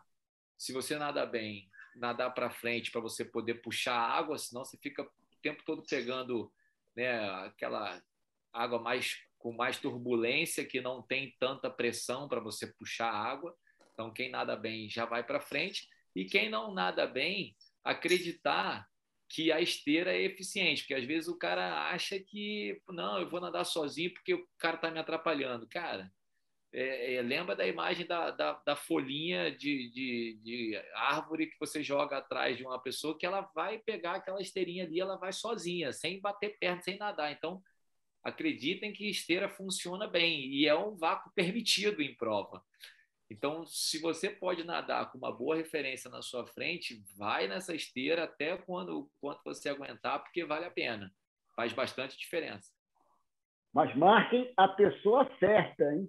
Uma vez aqui no último triatlo, fui marcar o Lucas, filho do Santiago, estava com a rampa com a manga amarela.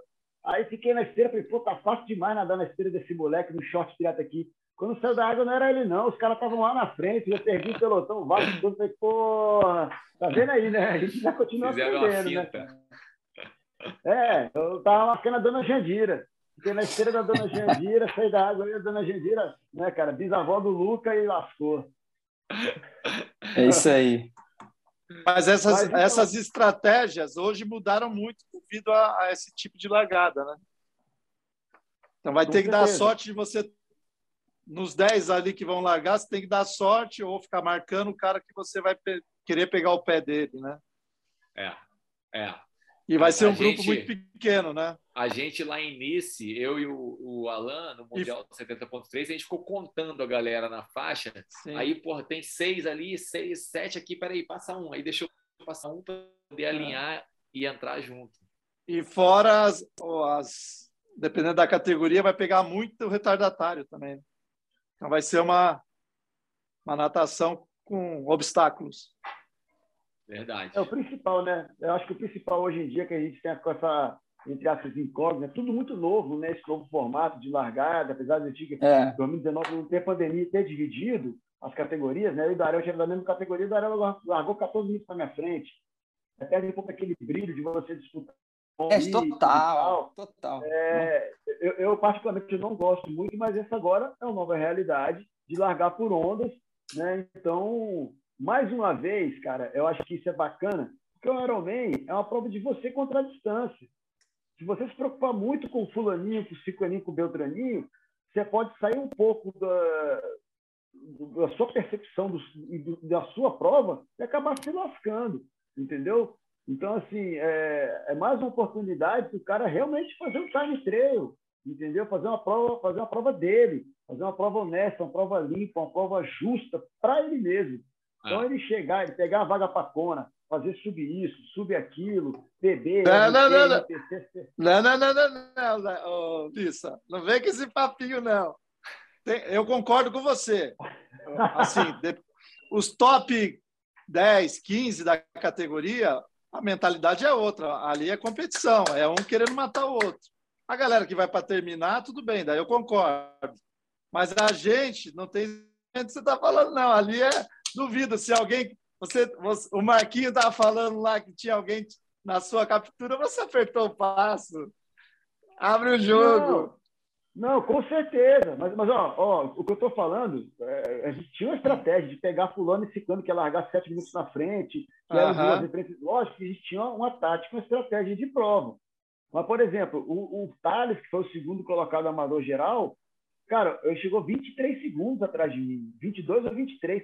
E eu não vi o cara hora nenhuma na prova. Ele largou 20 minutos na minha frente. Mas você tinha informação, mas você tinha informação virtual. Mas a informação do virtual, cara, tem um delay muito grande naquela porra daquele aplicativo, daquele tracking lá. Eu passava na Búzios, nem falava, tu tá em terceiro, ou você tá em segundo, você tá em primeiro, o Gaim está na frente, não é o Saqueto. Aquilo ali é meio furada. Sacou? Quando eu passei no último quilômetro, o Adolfo Perdigão, que até vou ficar na casa dele, mandar um beijo para ele, para Simone lá em Floripa agora, que é da cronometragem, ele falou para mim assim, Vissa, é o, é, é, o menino já chegou, você só está seis segundos na frente dele. É o quilômetro da tua vida. Imagina como eu passei para aquele vídeo que tu fez. Que então, é... Não, mas é isso que eu estou falando, você dá a vida ali. É, mas, mas talvez, se eu tivesse alinhado é. com ele lado a lado, o moleque poderia ter ganho de mim. Entendeu? Eu fui no time Justamente. até o final. Entendeu? Justamente. Eu fui no time trail até o final. Eu dei o gás até o final. Ou, eu, ou, ele poderia estar na minha frente e ter controlado, ou eu estar na frente dele e ter controlado. Não. Tem Sim. esse mistério, essa coisa nova que também é, é, bacana da gente experimentar e de provar isso. Sim, então, sim. Mas é, é, mas, é, mas é que você tem a informação externa. Se você não, ninguém tivesse informação nenhuma, seria outra prova também. A gente é, é influenciado pelo que a gente ouve. Uhum. Com certeza. E, e, muda completamente a prova. Né? Eu, eu acho que, que a influência externa de informação te dá um gás, você, vai além do seu limite para alcançar o seu objetivo. Diferente da galera que vai para completar, entendeu? Mas é, a, a, tem, que tem duas situações aí diferentes. Eu acho que você tem, numa prova longa como essa, você tem margens, né? como o Darel falou, como o Graça falou. Você tem é, é, possibilidades de arriscar algo além do que você talvez tenha treinado ou você entenda que você seria capaz de fazer. Você tem uma margenzinha, mas você ultrapassar essa margem também, ela te deixa muito, muito pouca é, é, assim, margem também para você voltar para a prova. Então, eu digo isso porque se o camarada fizer um pedal muito além do que ele deveria fazer, porque ele quis marcar o tempo todo um cara que é mais forte que ele, que pedala muito forte, e você estava programando pedalar para 5 horas, você pedalou para 4 horas e 44, cara, você vai virar torcida na corrida. Você vai virar torcida. Vulnerável. Daqui a pouco você está lá na Búzios com a bandeirinha torcendo para a galera, porque você tem é, é, que arriscar, mas com inteligência, porque ela é uma prova muito cruel, ela é muito sensível. O cara andou lá no IF é, ponto 84, a 84%, sei lá quanto, vai, não vai correr, cara. Não vai correr. O cara vai começar a correr ali, vai correr 5, 10 quilômetros e vai quebrar. Então, eu acho que o dia da prova é um dia que você tem que estar tá com uma leitura muito aguçada de tudo que está acontecendo. Vou, não vou, acompanho esse, essa galera que está passando, não acompanho, marco, não marco, não, está muito forte, vou ficar na minha. Porque acontece tanta coisa. Depois você vai buscar o cara lá na corrida, lá no quilômetro 25, aquele cara que passou por você forte pra caramba, que você achou que o cara ia embora, daqui a pouco tá o cara lá andando. Então é um dia muito longo. Eu acho que é, as leituras que acontecem durante o dia têm que ser muito bem pensadas para você saber até que ponto você pode sair da sua métrica e arriscar alguma coisa e até que ponto ser mais conservador vai te trazer a capacidade de brigar lá no final. Foi o que o Darel bem colocou, é uma questão de decisão. A ponta da prova ali, tanto do profissional quanto do amador, geralmente a gente arrisca. É. Né? Sem dúvida. Porque né, tem que arriscar.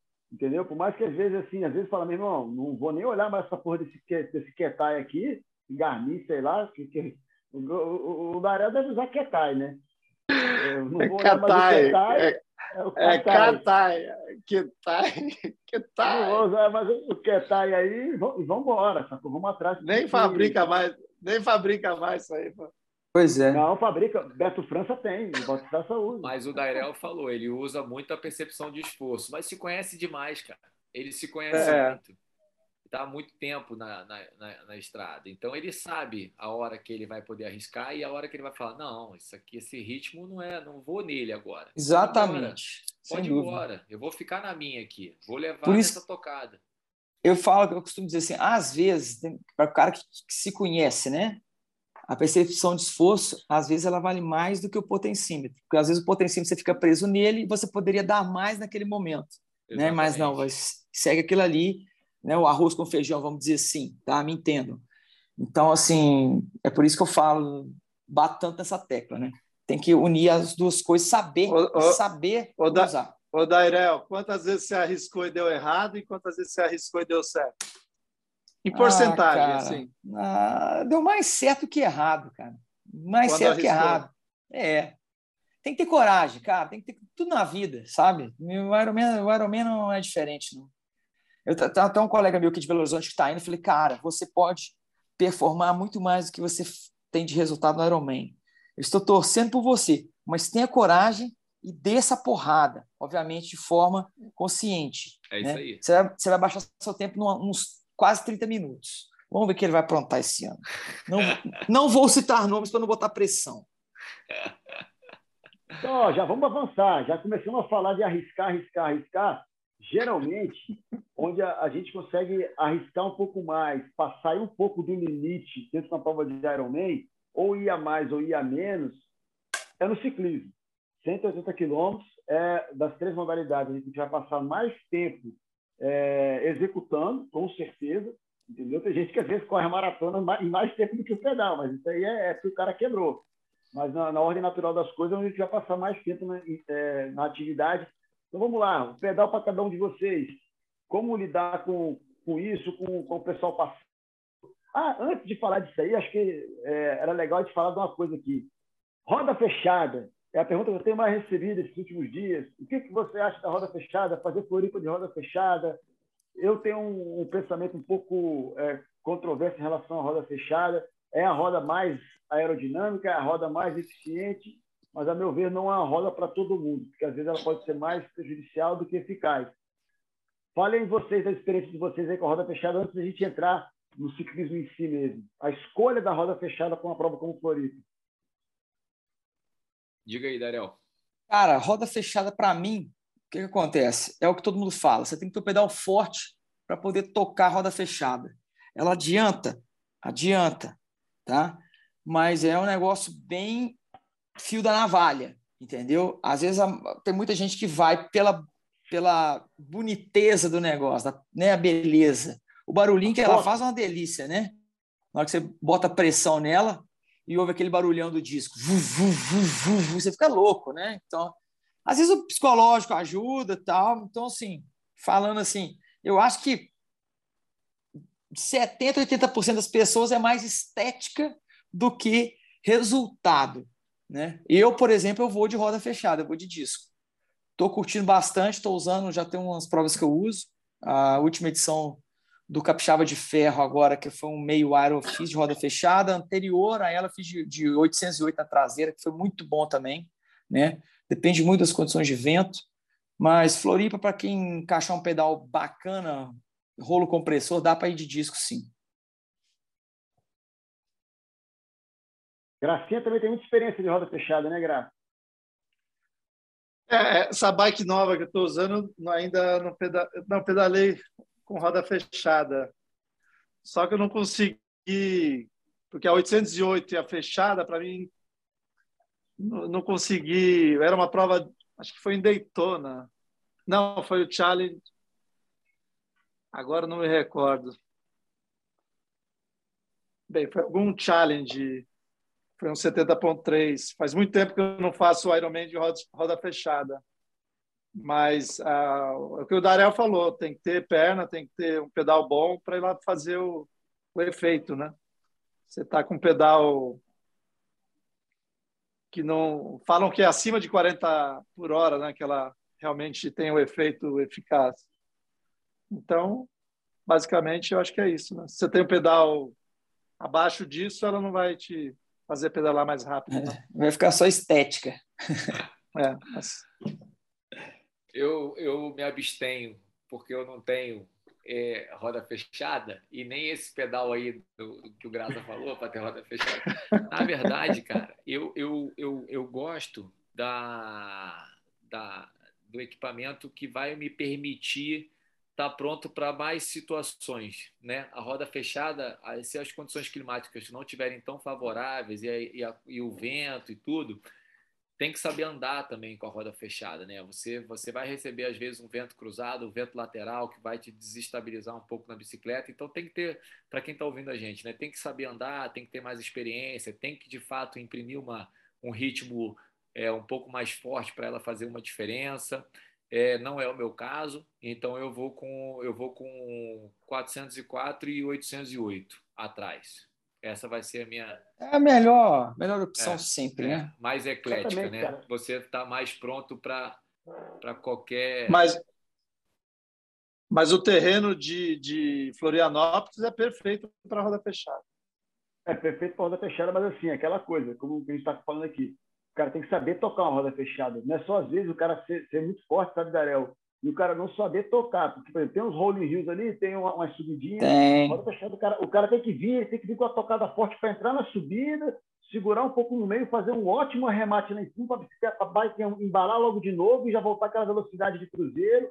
Se o cara não souber fazer isso direito, tiver habilidade para fazer isso, por a roda hoje, por ela ser um pouquinho mais pesada e por ter a coisa do vento, a chance dela atrapalhar é muito maior do que do que ela te ajudar. Então, realmente, um, um par de rodas semi-fechadas, independente do tamanho, do perfil, acho que é, é, é, mais eficaz, cara. Você vai sair um pouquinho mais feio na foto, entendeu? Mas vai ser mais eficaz, você vai estar mais inteiro para sair para correr, entendeu? Porque é, a gente tem que pensar na maratona depois, né, cara? A gente tem que pensar nisso. Né? Então, assim, eu, eu falo que a roda fechada é uma roda que realmente é a melhor roda em termos de aerodinâmica, mas talvez não seja a melhor roda para todo mundo. Eu, eu equiparo muito, sabe, Romão, a roda fechada ao tênis de placa de carbono. Né? Eu conversei, converso muito com o Rodrigo Roenes, com, com o Gustavo Melissa, que é o fisioterapeuta da seleção e tal. E eles, cara, já falaram, é, o, o, tênis com a placa, ele não funciona muito para quem vai correr a, a, a, acima de 4,15, entendeu? Abaixo de 4,15, o tênis ele é eficaz na, na, na, proposta da placa, que é um, um que bate e já te propulsiona para frente. Então, o Gustavo falou para mim assim, cara, uma das melhores coisas que inventaram para os fisioterapeutas foi esse sistema de placa de carbono, porque às vezes a pessoa não tem uma pisada correta, tem uma estabilidade muito grande, tem um peso muito grande e vai acabar machucando. Lesiona. Vai acabar usando um tênis que na hora da prova não vai te ajudar. Ele vai te atrapalhar, cara. O Rodrigo falou que na Maratona de São Paulo, agora há pouco tempo, acho que foi na Maratona de São Paulo, que o que ele viu de gente do quilômetro 35, quando ele estava fazendo shoe count, passando com Alpha Fly na mão, velho, que não conseguia mais correr, impressionante, entendeu? Então, é um tênis que machuca, fica uma roda fechada, é uma roda que, se você não tiver uma certa habilidade, vai machucar. Não adianta botar a roda fechada e vai achar que vai pedalar igual o Felipe Gana e botar o, o, o tênis com placa que vai correr igual o Chico Kobe lá. Entendeu? A galera tá apostando no equipamento tá esquecendo de treinar. Né? Mas, isso é... é mas, mas, de certa forma, se isso for motivante para a pessoa, legal, acho que também serve, né, galera? Também funciona. Sem dúvida. Se for um, um agente motivador também, o cara está com tênis, está com a roda. Pô, lógico que funciona, o doping motivacional aí. Mas tudo. aquilo que tu Mas é falou, é né, Vissa? O cara tem que ter experimentado. O cara chegar no dia da prova para fazer pela primeira vez usar determinado equipamento, seja a roda fechada, seja o tênis de placa ou qualquer outra coisa, é um, não, talvez não seria o, o, ideal testar no dia do evento, né? Ele pelo menos experimentar num treino é, de transição, num pedala e corre, e usar esse material para poder, de fato, testar e, e, e, ter a certeza que vai funcionar no dia. Então, galera, chegamos na hora do ciclismo aí, é um momento crucial da prova aí, altos e baixos, muito tempo em cima da bicicleta. Graça, o que, que você leva para comer? Como é que você se hidrata? Como é que você se porta durante o ciclismo aí? Então, Vissa, é... eu tenho feito vários testes, né, de levar pouco alimento e usar tudo que tem na prova. Mas isso eu já faço durante os treinos, né? Porque nas provas lá fora a gente ganha tudo, né? Então, hoje em dia eu levo só uma garrafa de, de carboidrato e pego tudo durante a prova. Mas para o Ironman Brasil, não sei como como seria essa parte da nutrição que, que eles oferecem. Talvez eu levaria uh, gel e, e a parte líquida é o que tem na prova mesmo e uma garrafinha só. Não, não tenho, sou tô meio camelo, né? No ciclismo, eu tenho feito os treinos lá em Kona meio meio camelão assim. Então, basicamente é isso. Uma garrafa de água e uma de tangue. mas, mas aquele negócio, o que eu faço não é para ninguém fazer, é o que eu faço, né? Mas eu tenho arriscado bastante nisso, assim. Às vezes dá certo, às vezes agora em St. George deu errado. eu, me, eu me hidratei pouco, não levei cápsula de sal, paguei um preço alto lá. Então, tem que ficar atento a isso. Ah, mas era um teste, eu queria passar por isso, entendeu? Não era uma prova-alvo, assim. É, mas foi bom para um alerta para eu não errar na próxima agora. Beleza, então, não, Romão. Cara, eu, eu tenho assim uma estratégia bem, bem, bem desenhada, né? Como você falou, é um momento de é, assim, muito tempo que o atleta passa na bike. Inclusive é um alerta para a galera que vai fazer a prova para ter essa, essa, essa suplementação bem alinhada, diferente do Graça, que vai pegar o que a prova vai fornecer, mas ele já se conhece muito, então ele não vai deixar passar essas oportunidades. Mas eu, eu, vou, no, eu vou no relógio, cara. Assim, eu e a minha nutricionista, a, a Julia Engel, a gente faz aquela estratégia de suplementar com gel a cada 30 minutos, então eu vou marcando realmente no relógio a hora de tomar o gel eu faço algumas quebradas com salgado, porque eu também chego uma hora que o, o doce começa a, a, a, ficar muito excessivo, só gel, gel, gel. Então eu gosto de levar uns, uns quatro, como o Dairel estava falando, eu gosto de levar uns quatro bisnaguinhas também, com alguma coisa salgada ali, seja ali um requeijão, alguma coisa do tipo. E basicamente é isso. Eu vou de 30 em 30 minutos, vou tomando gel, nos intervalos eu vou comendo um bisnaguinho ali só para ter um sal ali para para poder quebrar esse doce e levo também garrafa com suplemento na bike com carboidrato também e eu já diluo a cápsula de sal nessa garrafa também. Então nessa garrafa já vai uma, mais um pouco de sal também, porque já experimentei em algumas oportunidades também errar a nutrição do pedal, principalmente, por exemplo, lá em Floripa em 2017, choveu a prova inteira, né? Então a percepção, a percepção de, de desidratação, ela fica bastante mascarada quando o camarada está com uma temperatura mais amena e quando ele está pedalando com um dia mais chuvoso, alguma coisa do tipo. E aí é a hora que as pessoas elas pagam, porque a contração muscular ela é interna. Você está gastando energia, você está transpirando, enfim, você está desidratando. Então, um grande alerta para a galera é, é, fazer uma, uma suplementação aí durante a bike no, no relógio. Eu faço no relógio. Deu a hora ali na, na, na, no relógio, eu tomo um gel. Espero mais 30 minutos, tomo outro gel. Eu vou na marca, não, não arrisco não. Até porque não estou com essa margem toda e eu preciso correr depois. Então, não dá para queimar todos a lenha na, na, na bike, não. É, exatamente. A, a, nutrição acho que é um ponto fundamental, cara, porque é uma prova por demais desgastante. A gente tem que tentar manter o nosso nível de energia homogêneo durante a prova inteira, sem ter pico. Exatamente. Né? É porque aí você consegue estar bem é, fisicamente, energeticamente, você vai estar bem emocionalmente, né? Então, eu também sou reloginho, cara. Meu nutricionista é o Fernando, aqui de Brasília, da Clínica 449. O cara também é atleta Ironman, testou muita coisa comigo. Eu vou só no gel, né? No, no, na prova inteira. Eu levo uma garrafa de carboidrato no pedal mas ela ali com 60 quilômetros ela já, já ficou quente, 60, 70, eu já jogo a garrafa fora Entendeu? Eu vou só com um aerodrink, só abastecendo de água, água, água, água. E eu faço assim, a gente faz a separação de gel. É, eu já separo, eu sei quais bolsos que eu vou usar, quais tipos de gel, né, quais que vão estar na bicicleta, com cafeína, sem cafeína. Eu já sei mais ou menos, é, eu, eu, programo para cápsula de sal, eu boto ela coladinha no gel, cara, com a fita crepe, boto ela dentro de um saquinho, cola ela com a fita crepe no gel, que aquele gel, sei que eu vou tomar com, com horário tal, aí eu já pego aquele gel, tomo o gel, já arranco a cápsula de sal e mete para dentro, sacou? Já, você não ficar pensando, ah, agora tem que tomar gel, aí, ah, agora tem que tomar não sei o quê, ah, ah, aí tu vai ter que sair da posição aerodinâmica ali para ficar, sabe? Tem que tentar otimizar. Eu tento otimizar e, e, ser o mais prático e o mais rápido possível na questão da alimentação, né? Então, assim, é, isso é tudo treinado. Sou, sou acostumado a só, só treinar com gel, então vai gel no pedal a prova inteira.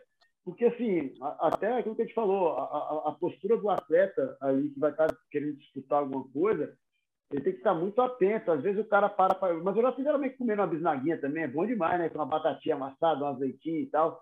Né? Darela se amarra, eu sei.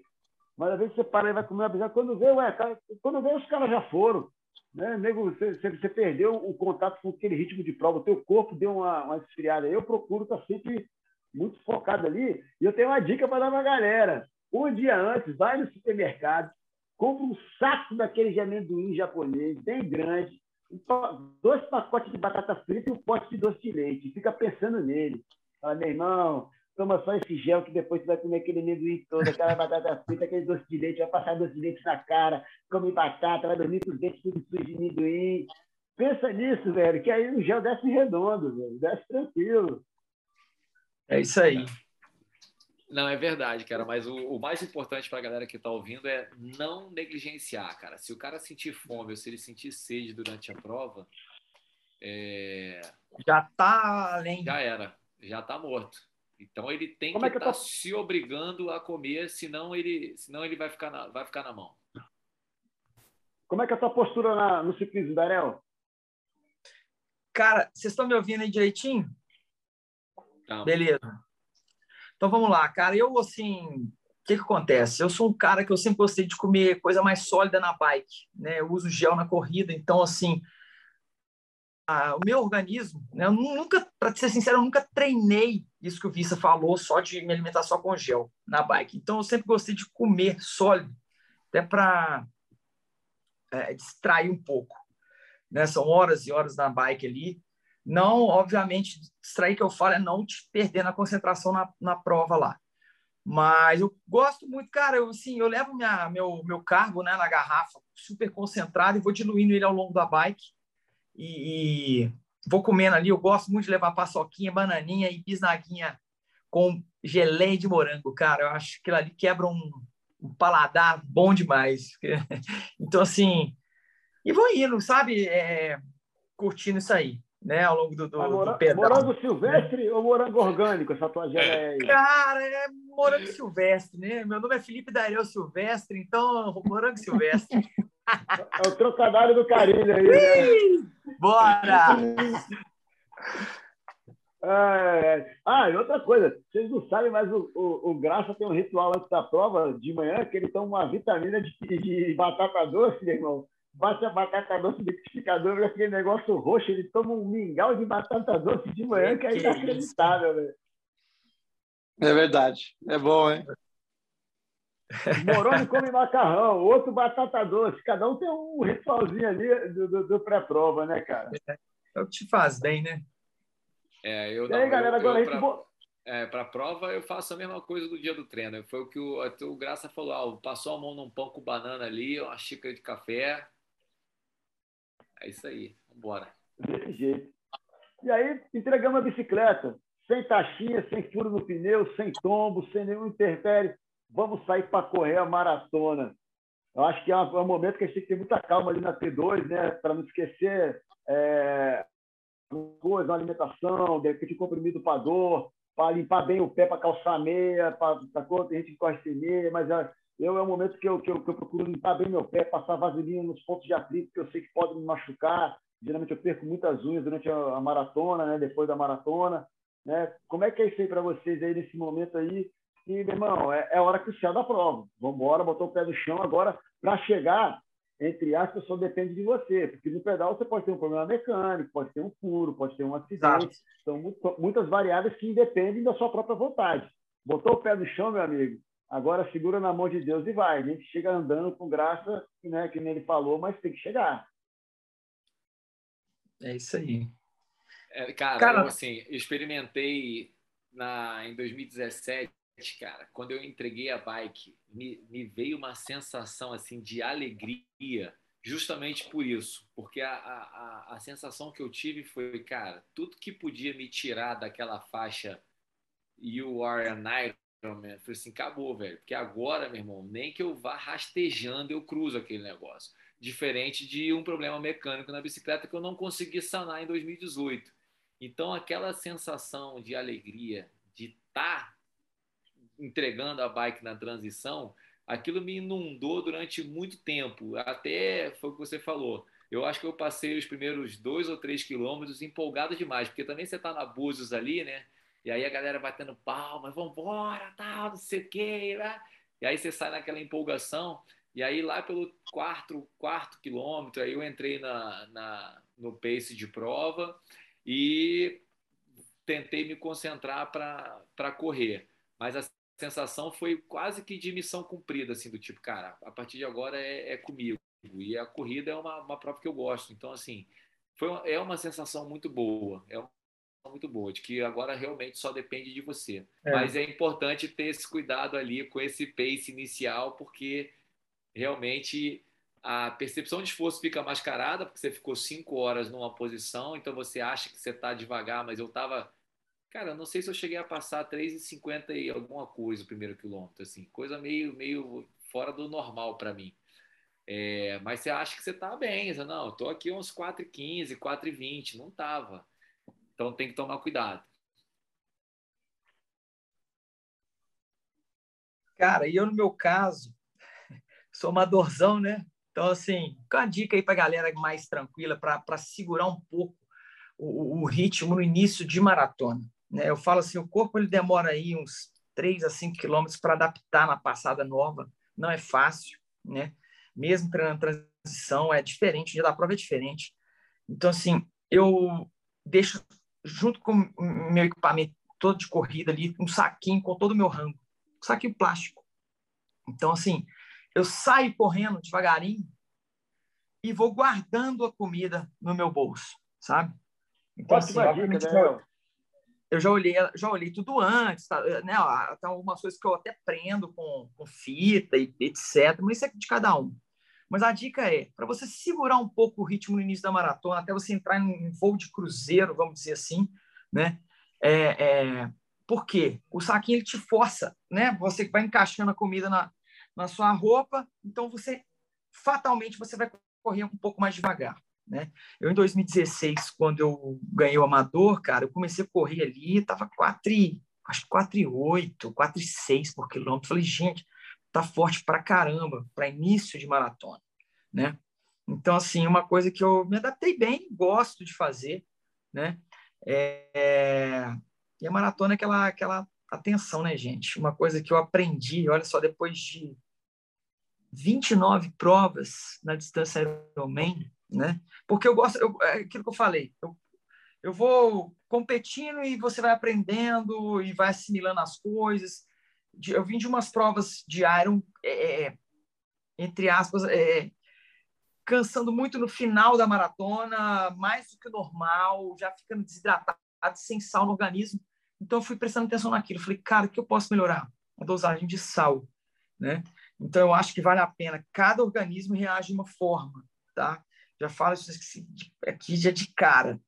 Eu, no, no Capixaba de Ferro de, em agosto do ano passado, cara, eu comecei, a, eu, eu, eu, fiz uma super dosagem de sal, né? Que para mim eu estava correndo com o Cris Santos, gaúcho, tia, gente boa demais. Aí, Cris, abraço. Cara, a gente entrou num pace de 4,15 lá por quilômetro, fomos até o final, mas a cada volta de 5 quilômetros, lá são 8 voltas de 5K, eu chegava na, no retorno, era duas cápsulas de sal. Mais o retorno, duas cápsulas de sal. Então, foi assim, a cada 5 quilômetros, duas cápsulas de sal. E para mim, no meu caso, no meu, do meu corpo, do meu limpo, deu certo, cara. Me deu um up, sim, sensacional. É uma coisa que eu peguei, implantei para mim, né? Então eu dou sempre a dica. Eu falei, gente, atenção com a dosagem de sal, porque é muito importante. Parece que não, mas é o levanta de fundo sensacional na maratona do Ironman, tá? Então fica a dica aí e muita concentração. Maratona de Ironman é concentração extrema. Você piscou, bobe, olhou para o lado, você vai andar, vai sentar no meio-fio. Tá? Então, manter-se concentrado, manter-se na, na, na, na, tática. Às vezes, não se prenda ao pace do, do relógio, tá? porque é diferente. Chega na hora, você não vai, às vezes você não consegue manter aquele pace. Então, na maratona é muito legal, você tem que ter o plano B, C, D, E e por aí vai. É, é isso aí, mais ou menos isso. E na maratona é a hora que a gente tem maior chance dentro do Ironman de ter a possível e temida quebrada. Né? Exatamente, cara. Quebrei, morri. É. Graça, como é, qual a dica que você dá para a galera aí para lidar com esse momento, caso quebre? Mas antes de falar como lidar com esse momento, caso a pessoa quebre, o que fazer para não quebrar? Eu acho que é o que tudo que a galera falou. Se alimentar bem, se hidratar bem, sacou carboidrato, sal, é mais ou menos tudo por aí. Está dentro do seu peso, está dentro do seu limiar, do seu limite, saber como que você né, é, tá indo. Como é que você lida com isso aí? Qual a dica que você dá para a galera, Gracinha? É, a, a, dica principal é, que eu vejo é, é, é, você, na hora de entregar a bike, tá inteiro para correr. Se você fez um pedal que você se alimentou mal, estou falando isso por experiência própria minha agora em St. George. Eu me alimentei errado, e fiz um pedal muito forte. Quando eu entreguei a bike, eu falei: não dá mais, não dá para correr, não dá. não dá. E daí eu corri 3 quilômetros, que era uma subida. Daí chegou lá, minhas pernas travadas, de câimbra, travadas. Eu falei: não dá. Daí entrei na tenda, falei: oh, vou abandonar. Daí o cara falou: não, senta aí, eu vou fazer uma massagem. Aí fiquei 10 minutos, o cara começando a fazer massagem, massagem, massagem. Daí falou, traz um copo de sal. Ele falou para o filho dele, que era, era um senhor que fez a massagem, e cinco filhos trabalhando com ele na tenda. Traz um copo de sal para o senhor aqui, o senhor graça aqui. O filho dele pegou um, um, tanto de sal no copo assim e me deu. Daí eu coloquei água, chacoalhei e tomei. E ele na massagem, na massagem. Ele falou, não, vai devagarinho. Daí acho que ele ficou cansado depois. Eu quase falei, ah, não vou mais, vou ficar aqui fazendo massagem. Dez minutos fazendo massagem, não, já tá bom, fiquei cansado de fazer massagem. Daí eu saí para daí eu saí para correr, daí eu falei, ah, vou, vou andar. Daí eu comecei a correr e, e basicamente igual o Romão falou, acho que estava 4 e, no caso eu estava achando que estava 4:40 e comecei a correr a 4:20. E daí falei, caramba, daí consegui voltar a correr e terminei lá a maratona arrastadinho, mas mas é basicamente é isso. Então, o que o pedal vai o que você comeu e da forma que você pedalou vai influenciar na maratona e a forma que você vai correr, a intensidade e a nutrição vai influenciar também. Então, basicamente, a dica é essa: é respeitar o limite é, em cada modalidade ali. Não sair muito forte, sair, como o Dairel falou, não num pace confortável para depois ir ganhando no decorrer da prova e apertando e sabendo seu limite ali. É engraçado que é Basicamente, legal. Eu queria colocar uma experiência que eu passei em 2017. O Romão estava nessa prova que choveu para caramba o tempo inteiro lá em Floripa. Que foi o seguinte: é, de um outro lado, minha postura foi diferente em 2019, mas em 2017, cara, no 150, o eletrônico da minha bicicleta deu pau. Nunca tinha dado pau até então. E de, lá para cá também nunca deu pau. Foi só naquele dia, naquela hora.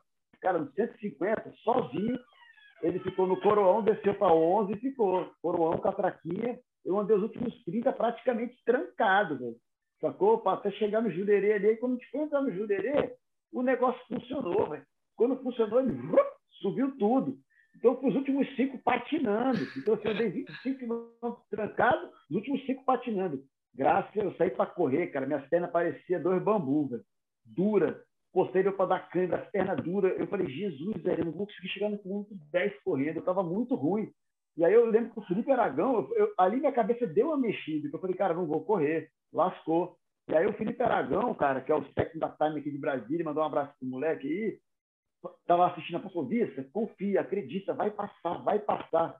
Falei, velho, do jeito que está aqui, não vai passar. Eu já tinha muita experiência em prova longa, sacou? Darel, achei que fosse passar mesmo, não, cara. Mas passou, lá pelo 10, é. 15, deu uma melhorada. Eu não consegui correr muito bem, sacou? Nesse dia eu corri, fiz uma boa maratona, acho que foi 3,14, mas é, me atrapalhou muito, mas o principal foi a minha cabeça. Como lidar com aquele momento ali de acreditar, velho. Fé e coragem. Fé que a dor vai passar. E coragem para aguentar até lá. Se eu tivesse. Eu, passou pela minha cabeça desistir ali, sabe? até o quilômetro 8, eu falei, vou parar. Aí do 8 para o 10, eu falei, não, eu vou ter onde aguentar, depois eu vou andando. Aí do 10 para frente, eu corri tudo. Mas então, uma assim, coisa manter... interessante, hein, Vista? Para quem não fez ainda nenhuma prova de Ironman, é, entender também que a prova é tão longa que você consegue ter dentro da mesma prova momentos né, de altos e baixos. Aí você fala assim: ah, não, daqui eu só vou descer. Às vezes não. Às vezes o cara tá descendo, mas ele depois ele dá uma reorganizada, ele toma um sal, às vezes bate bem ali um isotônico e tal, não sei o quê, e o corpo às vezes ganha uma sobrevida.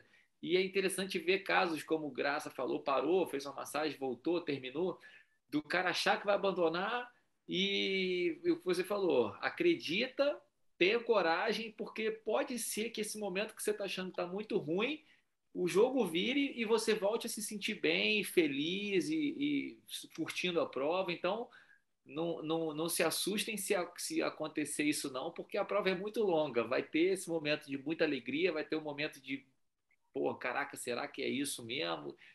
Confia, confia que que vai dar certo. É, é, bem por aí. Daniel, nesses momentos de dificuldade, principalmente na maratona, você se apega a alguma lembrança, alguma memória afetiva, algum registro afetivo, ou você vai pela parte racional do momento?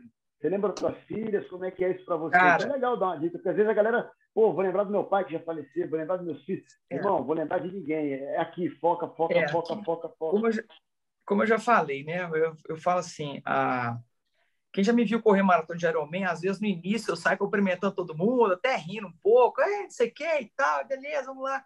No final você já fica mais fechado, óbvio, pelo, pelo volume de cansaço, né, que vai aumentando cada vez mais. Mas eu, assim, é difícil, cara. Eu, eu, eu, eu rodo 99% da maratona do Ironman muito concentrado, sabe? Muito focado, às vezes olhando a pessoa que está na minha frente, tentando manter o pace, monitorando o meu, o meu corpo, né? Como é que eu tô naquele, naquele momento ali. Escaneando é, o tempo inteiro. É o tempo todo, cara, porque é aquilo que eu falei, se você distrair e você deixar de comer, porque o corpo da gente engana, eu não sei se vocês chegaram a falar isso, é, mas o corpo da gente engana, você acha que você está bem, e você está entrando em déficit, você não percebe, né? E de, de uma hora para outra você faz assim, ó, puf, a chave cai, paf, Aí você senta no meio-fio, né? Começa a andar e tudo mais. Então você fala, não, o que foi? É falta de alimento, né? É aquilo que o Wagner falou. Se você sentir fome ou sede, cara, você já está deficitário muito tempo atrás, né? Então, concentração é, acima de tudo, cara. Eu me tranco nisso aí, né? Às vezes eu, eu, eu converso com alguém pouca coisa, distraio, volto, mas na mesma hora eu já, já volto e já fecho de novo, entendeu? No meu caso é assim. E por, eu, e por eu te conhecer muito bem, saber que você é assim, em 2019, sabe, Romão? O Darel largou 14 minutos na minha frente, cara. E aí, quando eu vim na maratona, eu vim pegando ele assim, eu vi que era o Darel ali na minha frente, que eu ia ultrapassar ele. Eu sabia que eu estava com 14 minutos de vantagem. Eu falei, o quê, velho? Vou dar asa para essa cobra aí. E me escondi atrás de uma amadora, fui lá pro outro lado da pista, passei disfarçado de coqueira, assim, ele nem me ver. Vai que o cara vê, se empolga. É, mas é assim fala, mesmo. 14 minutos para esse cavalo ainda é nada. No mas é brasileiro, eu falei, vou passar bem longe para ele nem me ver. E eu, assim, às vezes que eu já tive disputando posição na maratona, né? Não nesse caso, o visto estava bem na minha frente, mas é, é, disputando pódio, inclusive, cara. Já passei, passei do lado do cara, assim, quietinho, pro cara não, não me ver, sacou? Às vezes, assim, na época, né, você tem a pulseira de marcação de volta, você até escondendo a pulseira pro cara não ver que volta que você tá, cara. O cara, o cara comeu a pulseira. É. Diga que vai. Diga Bicho, Botou no cabelo. O Vista tinha cabelo para colocar a chuquinha no cabelo. Dizer que ele saiu com ela já da largada. É. Então, assim, é isso, cara. Não, né? Não, é, tem que, né? Dependendo do, de onde você estiver disputando a posição ali, é isso que o Vissa falou mesmo. Não, não pode dar muita, muita moral para o cara, não. Vai embora. E, cara, hoje em dia a galera tá indo.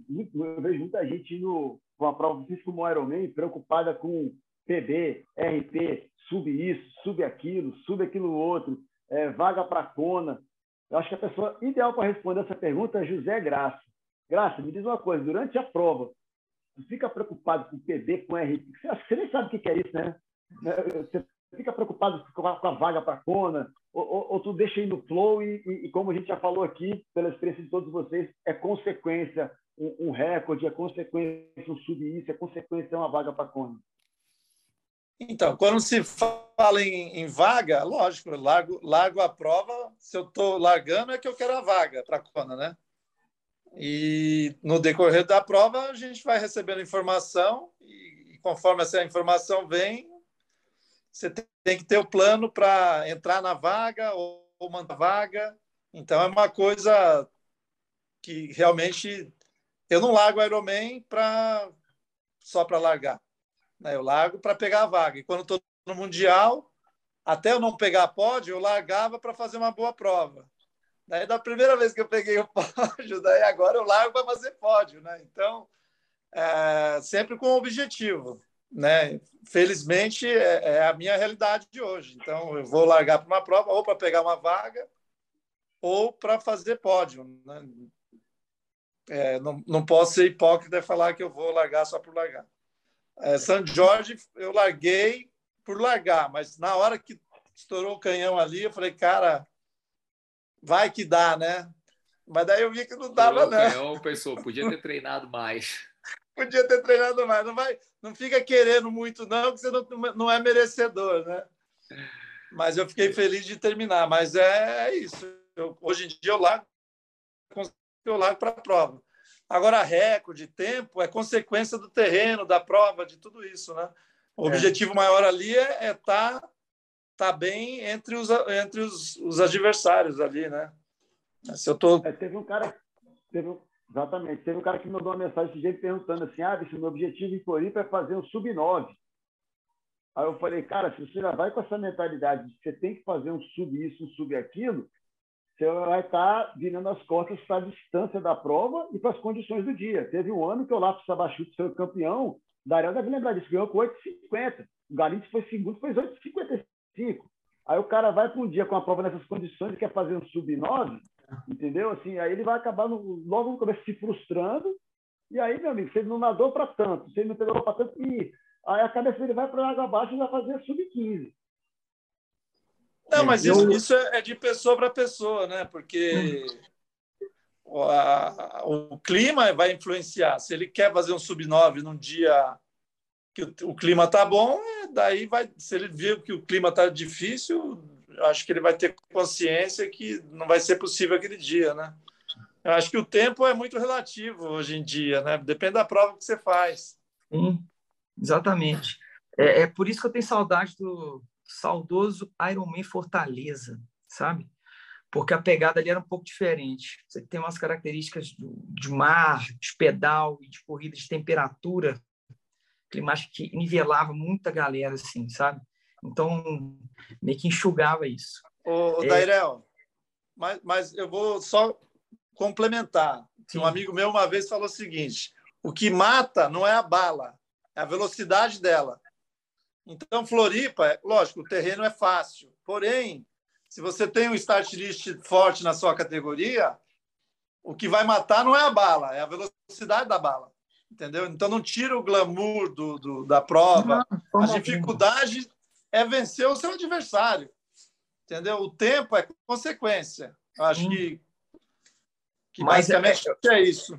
Você sabe o que eu vejo hoje né, na minha experiência. Assim. Não me importo com o tempo, eu me importo com a minha posição perante os meus adversários. Exatamente. Exatamente. E quando eu falo adversário, são todos meus amigos. Você é meu adversário, mas é meu amigo. Exato. É, a gente vai dar risada de tudo, mas é bom ganhar do amigo.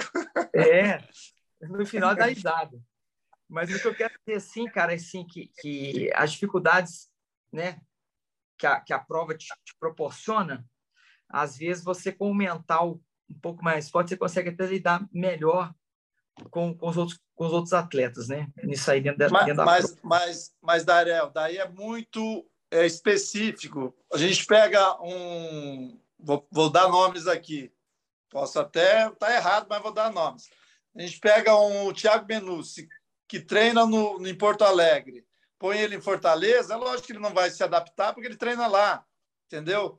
E você pega um cara que treina no Nordeste põe em Floripa, ele vai se adaptar, porque quem treina no calor se dá melhor, se dá bem no frio, a não ser que seja um frio extremo, entendeu? Por ele para fazer uma prova, sei lá, no Alasca ou numa prova muito fria. Daí ele vai se dar mal, entendeu? Então, é, é um jogo, entendeu? Se o Ironman... Eu estava conversando essa semana com um amigo. Se um Ironman coloca numa região fria, o Mundial de Ironman, né, se fica nessa de cada ano num lugar e põe numa, numa, num lugar frio e plano, no, talvez o Frodeno não ganhe, pode ser outro cara, entendeu? Então, dependendo do, do, da, da, do terreno e das condições climáticas, cada um vai ter um atleta melhor que o outro. Então, é, é, é tudo de adaptação. Sim. Só uma pincelada no que o Vista tinha falado ali de o cara querer ir para Floripa fazer o sub-9 e tudo mais. É uma, uma dica que eu dou para a galera em geral, assim, né? Principalmente a galera que está subindo de produção de uns anos para cá, melhorou bastante. É, é, é cara, muita atenção é, em relação ao seu objetivo tá? Porque você chega para o cara assim, fala, qual é o seu objetivo? O cara assim, ah, não, meu objetivo é ganhar o um amador. Né? O cara tem, tem caixa para isso. Ele pode vir a ter, e hoje tem. Ah, eu quero ganhar categoria, mas você tem 9 e, e 30 de, de tempo final de Floripa. E aí? Né? Então, assim, é, vamos subir os, os, degraus um por vez, vamos ver do que, que a gente é capaz e sem querer pular muita coisa para chegar já lá na frente e falar assim, não, eu, eu, porque não, a banda não toca muito assim, né? O cara falou assim, ah, não, eu vou, eu se eu falar hoje, ah, eu, tô treinado, eu vou para ganhar um amador de, de Florianópolis, cara, eu vou estar tá me iludindo, entendeu? Tô muito bem treinado, mas assim, é, é não tô indo com essa expectativa. Eu estou indo com outra expectativa dentro do que eu julgo plausível para mim. Então, isso é importante, Perfeito. cada um tem auto-reflexão. É né? É Mas quem falou que vai para ganhar? Do real tamanho. Não, não, isso aí, eu estou dando exemplo. Quem, quem falou não que vai para ganhar? nomes também. O Romão vai para ganhar. Sou eu que vou para Ah, eu vou. Eu, se eu for, eu vou para ganhar também, mas eu não vou. eu nem vou. É, isso, isso, é engraçado, que, por exemplo, assim, né? É, é eu sou que nem o Graça. Eu tenho largado prova de Ironman para. Meu objetivo é a vaga para o Havaí. Esse ano eu vou fazer o Ironman de Maryland de setembro para tentar a vaga para a Kona do ano que vem. Né? Esse ano eu vindo duas cirurgias, deixar meu corpo dar uma restabelecida, tá 100%, fazer uma prova Ironman por ano. Pelo menos esse ano, ano que vem, para estar tá bem, que o objetivo é, é um pódio lá em Kona também. Então, eu tenho que respeitar esses meus limites e aceitar o meu real tamanho. Né? É bem pelo que o Darel, pelo que o Darel falou aí, entendeu? Tem que aprender a, a, a respeitar esses limites, né? A gente se dar o tempo e, e ter metas realmente que sejam plausíveis. Chegar para qualquer um de nós aqui agora e falar assim, ah, não, quero ganhar o profissional em Floripa, esquece, fecha a live aqui, esquece, nasce de novo, que não vai rolar. Não vai, vai rolar. rolar. Entendeu? Não tem jeito, sacou? A não ser que jogue taxinha em todo mundo, só sobre nós. Aí o, o couro vai comer. Né? Então, assim, é, hoje em dia, eu acho que essa é uma grande dificuldade. Você conhece é... o cara da taxinha? Dá o telefone dele para mim.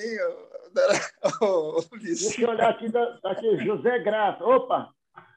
Então, assim, esse, é engraçado que em 2019, eu fui para a Floripa, meu objetivo, eu fui com, entre aspas, não eram cinco objetivos, mas era um objetivo e quatro consequências.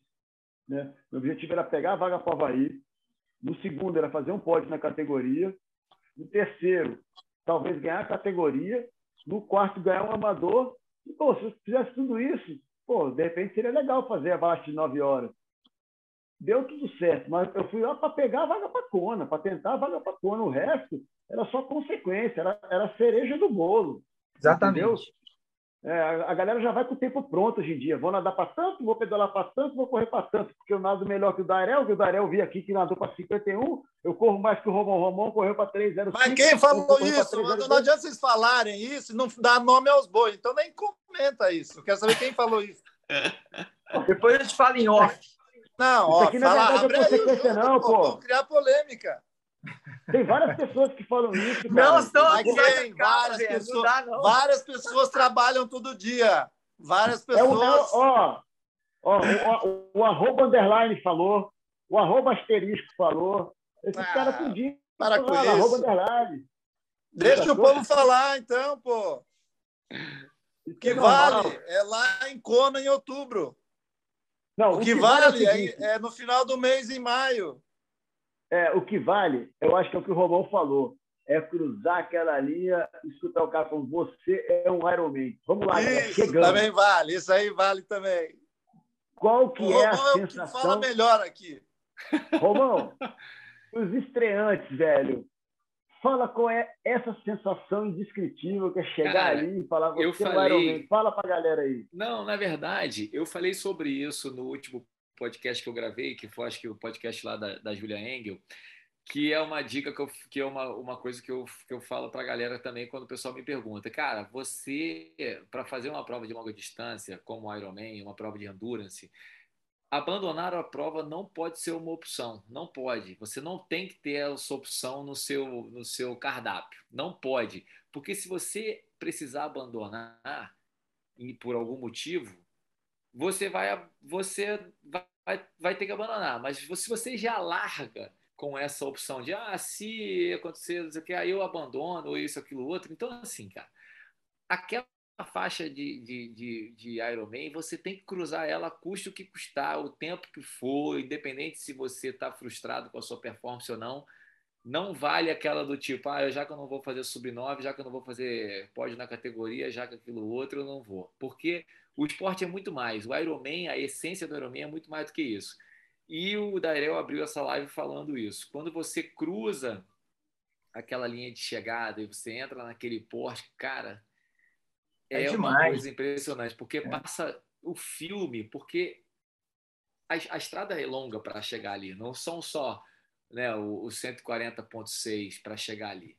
A estrada ela, ela vem lá de trás e cada um traz essa história toda de vida. É, o cara que é casado, o cara que é solteiro, quem tem filho, quem não tem, quem trabalha, quem não trabalha, quem, quem teve lesão, quem teve dificuldade de dinheiro, quem, porra, sabe? A- As mulheres falam muito isso, da dificuldade de elas treinarem, porque tem a questão de uma segurança de treinar escuro ainda de madrugada, aquela, aquele medo, aquela ansiedade. Então, cada indivíduo que cruza aquele pórtico traz consigo uma história, aquela distância ela tem um- uma métrica variada para cada um e, e realmente só para quem cruzar aquela linha de chegada para sentir essa sensação e, e dizer que é um Ironman é, é, é, vai saber o que a gente está tentando com palavras explicar, mas é de fato indescritível. É, é, uma, é uma sensação maravilhosa. É, antes de passar para a galera, só lembrar de uma coisa: não é à toa que os mais aplaudidos são os últimos. Não é à toa isso. Exatamente. Né? Trata-se de uma conquista pessoal. Às vezes cruza o Frodeno, mas aquele tio japo, aquele tiozinho japonês de 160 anos, que vem por último todo ano lá em Kona, é o mais aplaudido, cara. Então, isso É. que é o bacana do esporte, isso que é o bacana. É esse que é o espírito do triatlo, essa luta, essa batalha até o final. Acho que o Ironman traduz muito bem isso, e quem vai para lá atrás de, só de, de recorde, só atrás de fama, glamour e, né, e a tatuagem, acho que talvez tá, vai, vai, vai, vai aprender uma lição. Deixa ele com a ser feliz. Vissa. Deixa o cara fazer a tatuagem, Vissa. Tem- Mostra tem- a tua aí, Graça. Mostra a tua Dê tatuagem aqui, aí. ó, a liberdade. Não, mas aqui não- não- Eu nem, Aí, tinha, eu nem tinha feito a Ironman, eu já fiz a tatuagem. Deixa o cara fazer tatuagem. Deixa o cara ir fazer uma vez só na vida e depois falar que fez o Ironman. Isso aí é bom pro esporte. Não, não estou falando que é ruim, não. Estou falando que é bom. Cada um tem, tem- cada um Ah, tem tá. sua história, aí Não eu, eu voto em você. Então, se você falar Eu- que é bom, eu tô votando em você. Não, não estou julgando ninguém, não. De maneira nenhuma. Pelo contrário, cada um tem um um objetivo, um propósito para chegar e cruzar aquela linha. e todos são válidos, todos são bacanas, né? Às vezes uma homenagem, às vezes é, é, passar por cima de uma doença ou com performance, tudo ali é válido, entendeu? Tem, é, o que eu estou falando é, é para curtir esse processo, curtir esse processo como um todo e, e, se valorizar pelo que você conquistou, independente de ter sido um tempo melhor ou pior do que você imaginou, uma colocação melhor ou pior.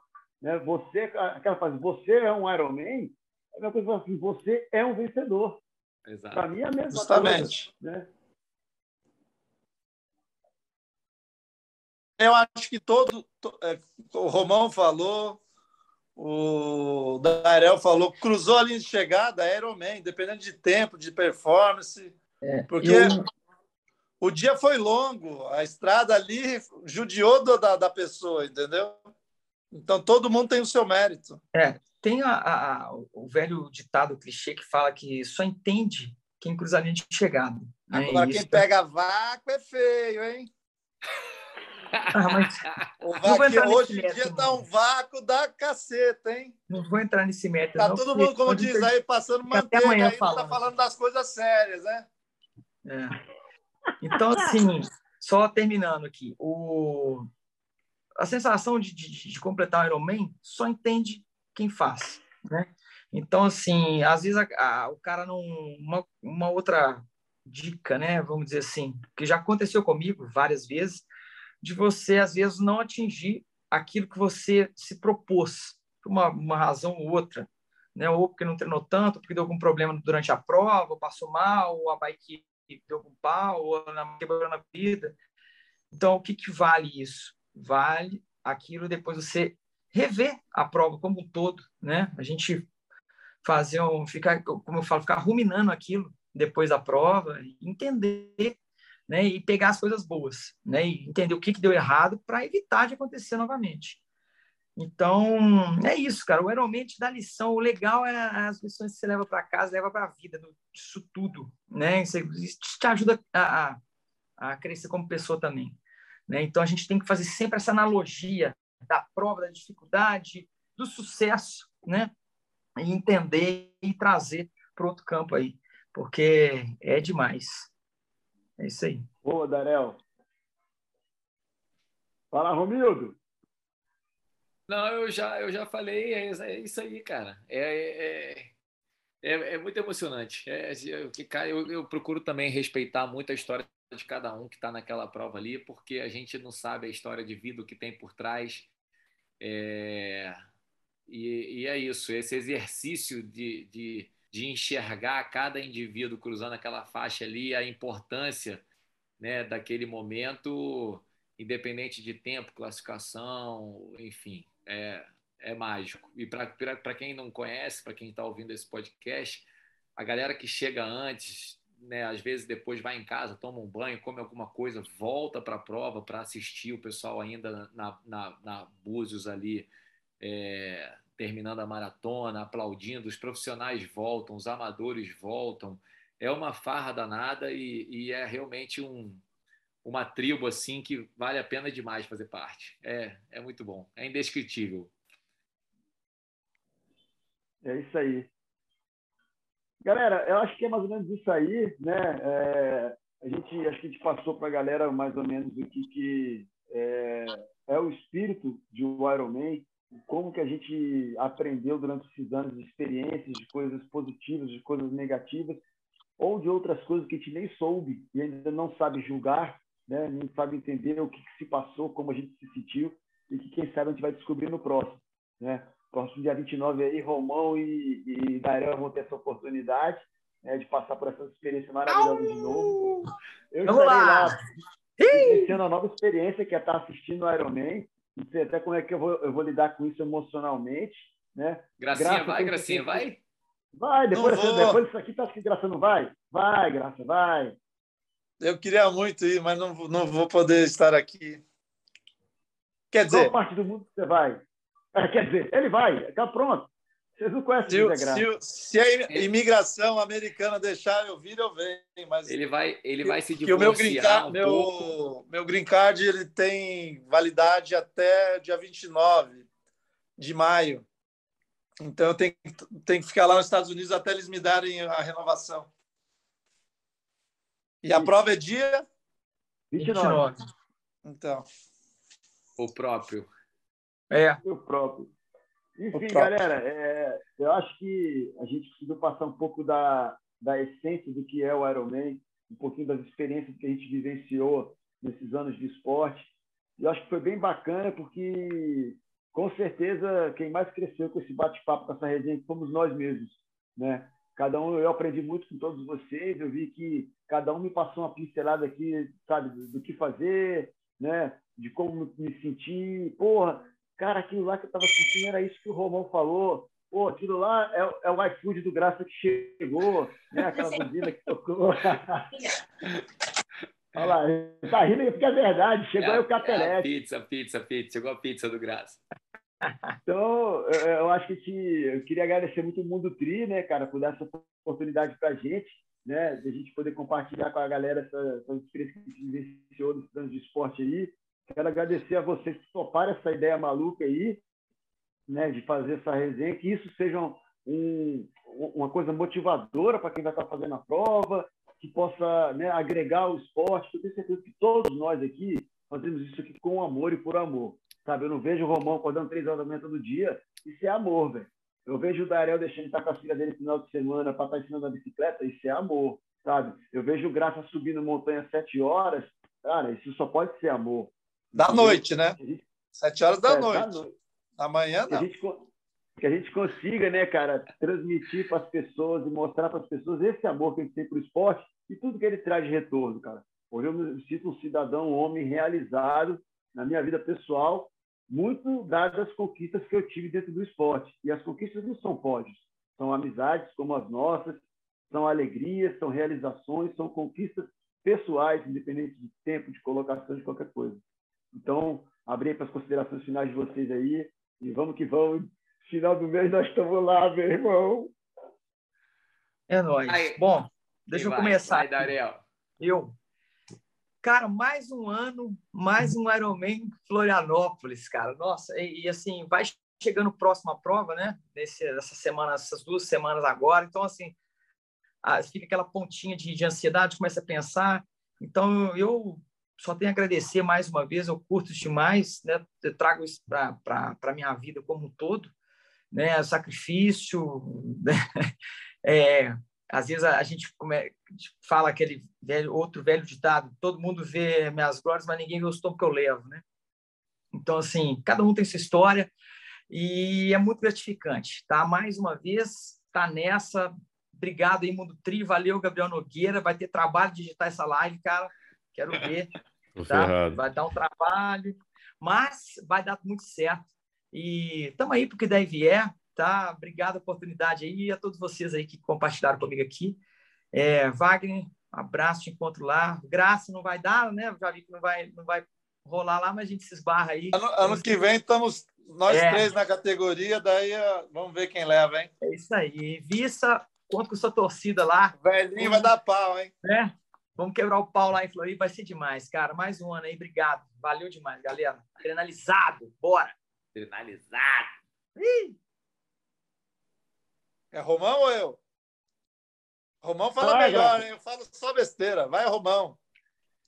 Então, obrigado pela, pela concessão, Graça. Você, você é o cara, meu irmão. Você, você, você é não sabe, você não sabe o quão famoso você você é aqui em, ter, em, terras brasileiras, né? A galera fica vendo os feitos de graça lá por Kona, fazendo pódio em, em campeonato mundial, e às vezes a gente banaliza, né? Parece que é, o, o, LeBron James falou isso na NBA recentemente. Falou, cara, eu, eu sou o melhor jogador, por que, que eu não sou o MVP? Porque eu já ganhei o MVP cinco vezes, eu não posso ganhar de novo? Ou seja, eu sou o concurso? Não, o que o Graça faz é uma coisa fora de série, fazendo pódio repetidas vezes em Kona no Campeonato Mundial de Ironman. É. Depois do décimo de Casei com a ilha, né, pô? Casei Casou com a ilha. ilha. Mas vocês três, cara, são, são inspiração para mim. É... Foi um prazer ter participado desse bate-papo. Aprendi muito também. Espero que quem é, nos acompanhou aqui também tenha né, podido aproveitar alguma coisa da nossa experiência, da experiência de vocês dessa de compartilhar esse lifestyle.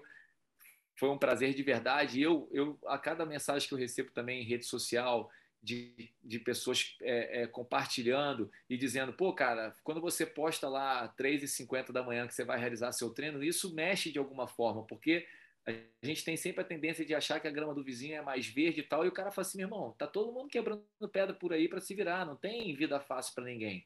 O Ironman é isso. E eu falei recentemente isso com um cara, o cara falou assim, pô, não estou conseguindo. Eu falei, cara, se você for tentar encontrar o mundo perfeito para fazer Ironman, esquece, velho. Você vai passar essa vida inteira e não vai fazer nenhuma prova, porque Ironman, bicho, vai ter que quebrar pedra. Você vai ter que nadar na hora do almoço, vai ter que comer correndo, vai ter que dormir mais cedo ou acordar mais cedo. Alguma coisa você vai ter que fazer, porque não tem como você encaixar o Ironman na rotina de vida de ninguém. Nem se tu for só herdeiro, até para gerenciar a tua herança, tu vai ter que perder tempo e vai ter que treinar. Então, essa é, é, é são os, os, os, grandes ensinamentos. Mas eu só só me resta agradecer realmente, bater palma para essas três feras aí. Como eu falei, eu, eu faço parte aqui da cota da, da, do, do, nosso, da nossa resenha. E dia 29, nós estamos juntos, galera. Brigadaço aí pela torcida de todo mundo. E quem tiver lá em Floripa, lá na Ilha da Magia, não deixa de vir falar com a gente aí, que vai ser um prazerzão tirar uma foto, bater um papo, com certeza. Beijo grande. Valeu, Romão. Gracinha, joga de as minhas, toda aquela, aquela sua gracinha. As, as, minhas considerações que podia ficar mais 30 minutos, eu podia falar de vácuo, eu podia falar quem vai ganhar o feminino profissional e amador, o masculino profissional e amador, não falamos nada disso. Quem está dopado, vocês não falaram nada disso isso, entendeu? Tudo coisa que é importante se falar, ninguém isso fala aqui é nada. é uma live politicamente correta. Tá todo mundo é, passando manteiga no pão aí, ó. Passando manteiga no pão. O Darel falou lá que o cara fala, o cara fala, mas o cara ele não falou quem é o cara. Então, quer dizer... O melhor que estava por vir agora não vem, então eu estou triste. Mas tá bom. Então, Graça, vai lá para arrematar final para você, então. Quem são os seus, seus palpites para amador masculino, feminino, profissional masculino e feminino? Quem são? Ó, eu liguei para dois caras hoje, o José Belarmino e o Caio Godoy. Godoy. Falam que o Godoy é um cara bom.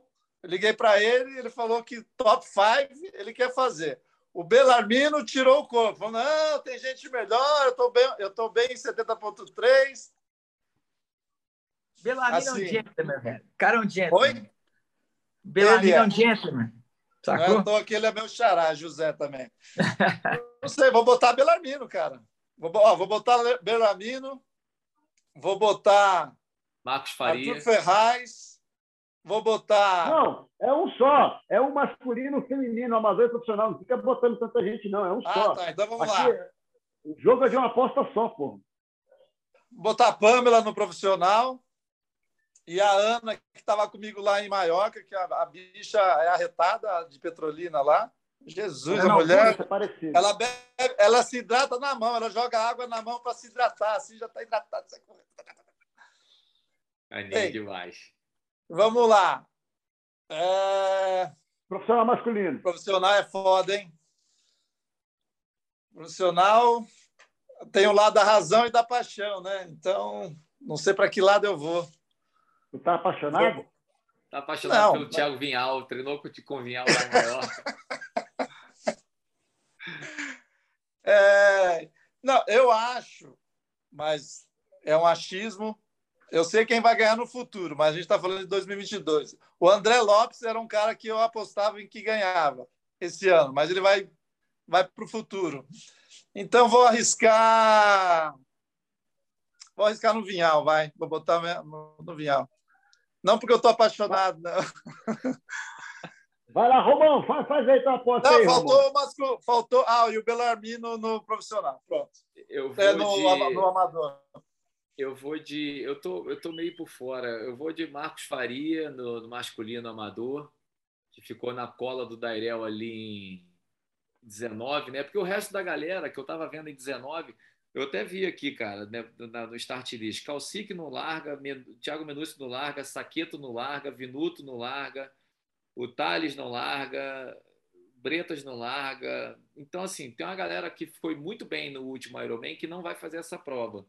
Mas tem Marcos Faria, tem Dairel, tem o Marcelo Lopes, tem o Samuca, que é sempre um. O Samuca vai fazer a prova, acho. Vai, o Samuca? Vai, vai fazer. Samuca, o Rodolfo. É... Não sei se o Manzoni vai fazer, voltando agora lá do, do Mundial. É... Soltou lá no Mundial, né? Não sei se ele vai estar com perna. Mas, enfim, é... eu acho que o Marcos Faria, que foi o melhor de 19 dessa galera que vai fazer, é, tá brigando junto com o Dairel aí. Mas a minha aposta é no Dairel. Vai lá, Dairel. Quais, quais são suas apostas aí, Dairel? Ah, cara, eu vou falar só do amador masculino. O resto eu não tem propriedade para falar, não. Tá? Mas, bicho, pelo que eu conheço, José Belarmino, Arthur Ferraz e o Marquinhos Faria, que eu vi o Marquinhos Faria rodar no Capixaba de Ferro agora em março, apesar de ser uma prova de meio iron, sabe? O cara tá na ponta dos cascos. O Arthur tá rodando muito forte e o Belarmino mostrou que é capaz agora em Floripa. Então, assim, Iron é Iron, cara. Hum, vou ficar em cima do muro nessa aí. Vou ficar te devendo, Vias. Mas. Ele pode votar nele, é, né? Não fala, não fala o cara, agora não fala também de novo. Tá, tá, não, vamos lá. Tá. Vamos, vamos lá fazer Caramba. força dentro que dá. Não tem jeito, cara. Fala do Arthur Ferraz, volta no seu amigo do Arthur, volta no Arthur. Pronto, seu amigo, brother. Arthur, você encaixar o pedal. Eu já falei com ele, falei, Arthur, se encaixar o pedal e correr, igual você correu o Trivelho ano passado, lá na Estrada Velha de Santos, que a gente fez a prova de Ironman lá, vai ser difícil ganhar dele, cara. O cara tá mordido. É isso aí. Bora. É, agora, vamos, vamos agora lá, é você, então. Vissa. Cara, meu palpite do masculino, cara, eu acho que Reinaldo Colucci, sacou? É um cara que tem uma puta uma bagagem, todo tipo de prova, é um cara que tem distância rápida, eu acho que o Rei pode surpreender, né? No feminino eu vou puxar a sardinha pro lado de cá também, né, Graça? Vou contigo na Pamela, né? No feminino, amadora, cara, aposto muito na Ana Augusta, pela característica de guerreira dela, uma prova que, que eu acho que ela tem tudo para se sobressair e levar essa vitória, né? E no masculino, cara, eu vou votar no único bicampeão amador da prova, João Carlos de Almeida, aqui de Brasília, meu irmão. Joãozinho é um cara perigoso. Joãozinho, tá cara. João. Joãozinho tá magrinho, tal, um cara conservador, conhece muito. E vou dizer mais, se a prova tiver difícil, meu irmão, as chances dele aumentam muito. Porque a galera hoje em dia está muito acostumada com suco com pera, é jogar biloca no, no carpete, sacou? Quando, quando a coisa fica casca grossa, a chance de muita gente peidar fina é, é, grande. Então, eu vou votar no cascudo aqui de Brasília, Joãozinho, que é meu, pô, meu irmão, padrinho do meu filho mais velho, já disputando muita prova junto, e é o único, o único bicampeão amador da prova, 2001 e 2002. No tempo que ainda não tinha esse negócio tudo Garmin, não tinha nada, ele meteu um 8,59 e depois um 8,57. Exatamente. O cara é lenda, então, lenda. Lenda. Abre o olho. E viva! Então é isso, galera. Vamos se despedindo por aqui. Agradecer mais uma vez a todos vocês aí. Senão a galera vai ter que dormir lá assistindo isso aí lá em Floripa e não vai conseguir. Obrigado, Vai dividir três vezes. Vemos em Floripa, hein? Valeu, é nóis. Valeu, galera. Abraço. Nos vemos em Cone, hein, gente? Botou pressão. Nos vemos em Cone, hein, gente? Botou Valeu, pressão no underline. Valeu, galera. Só fala underline, não fala o nome dos caras fica tudo amarelando.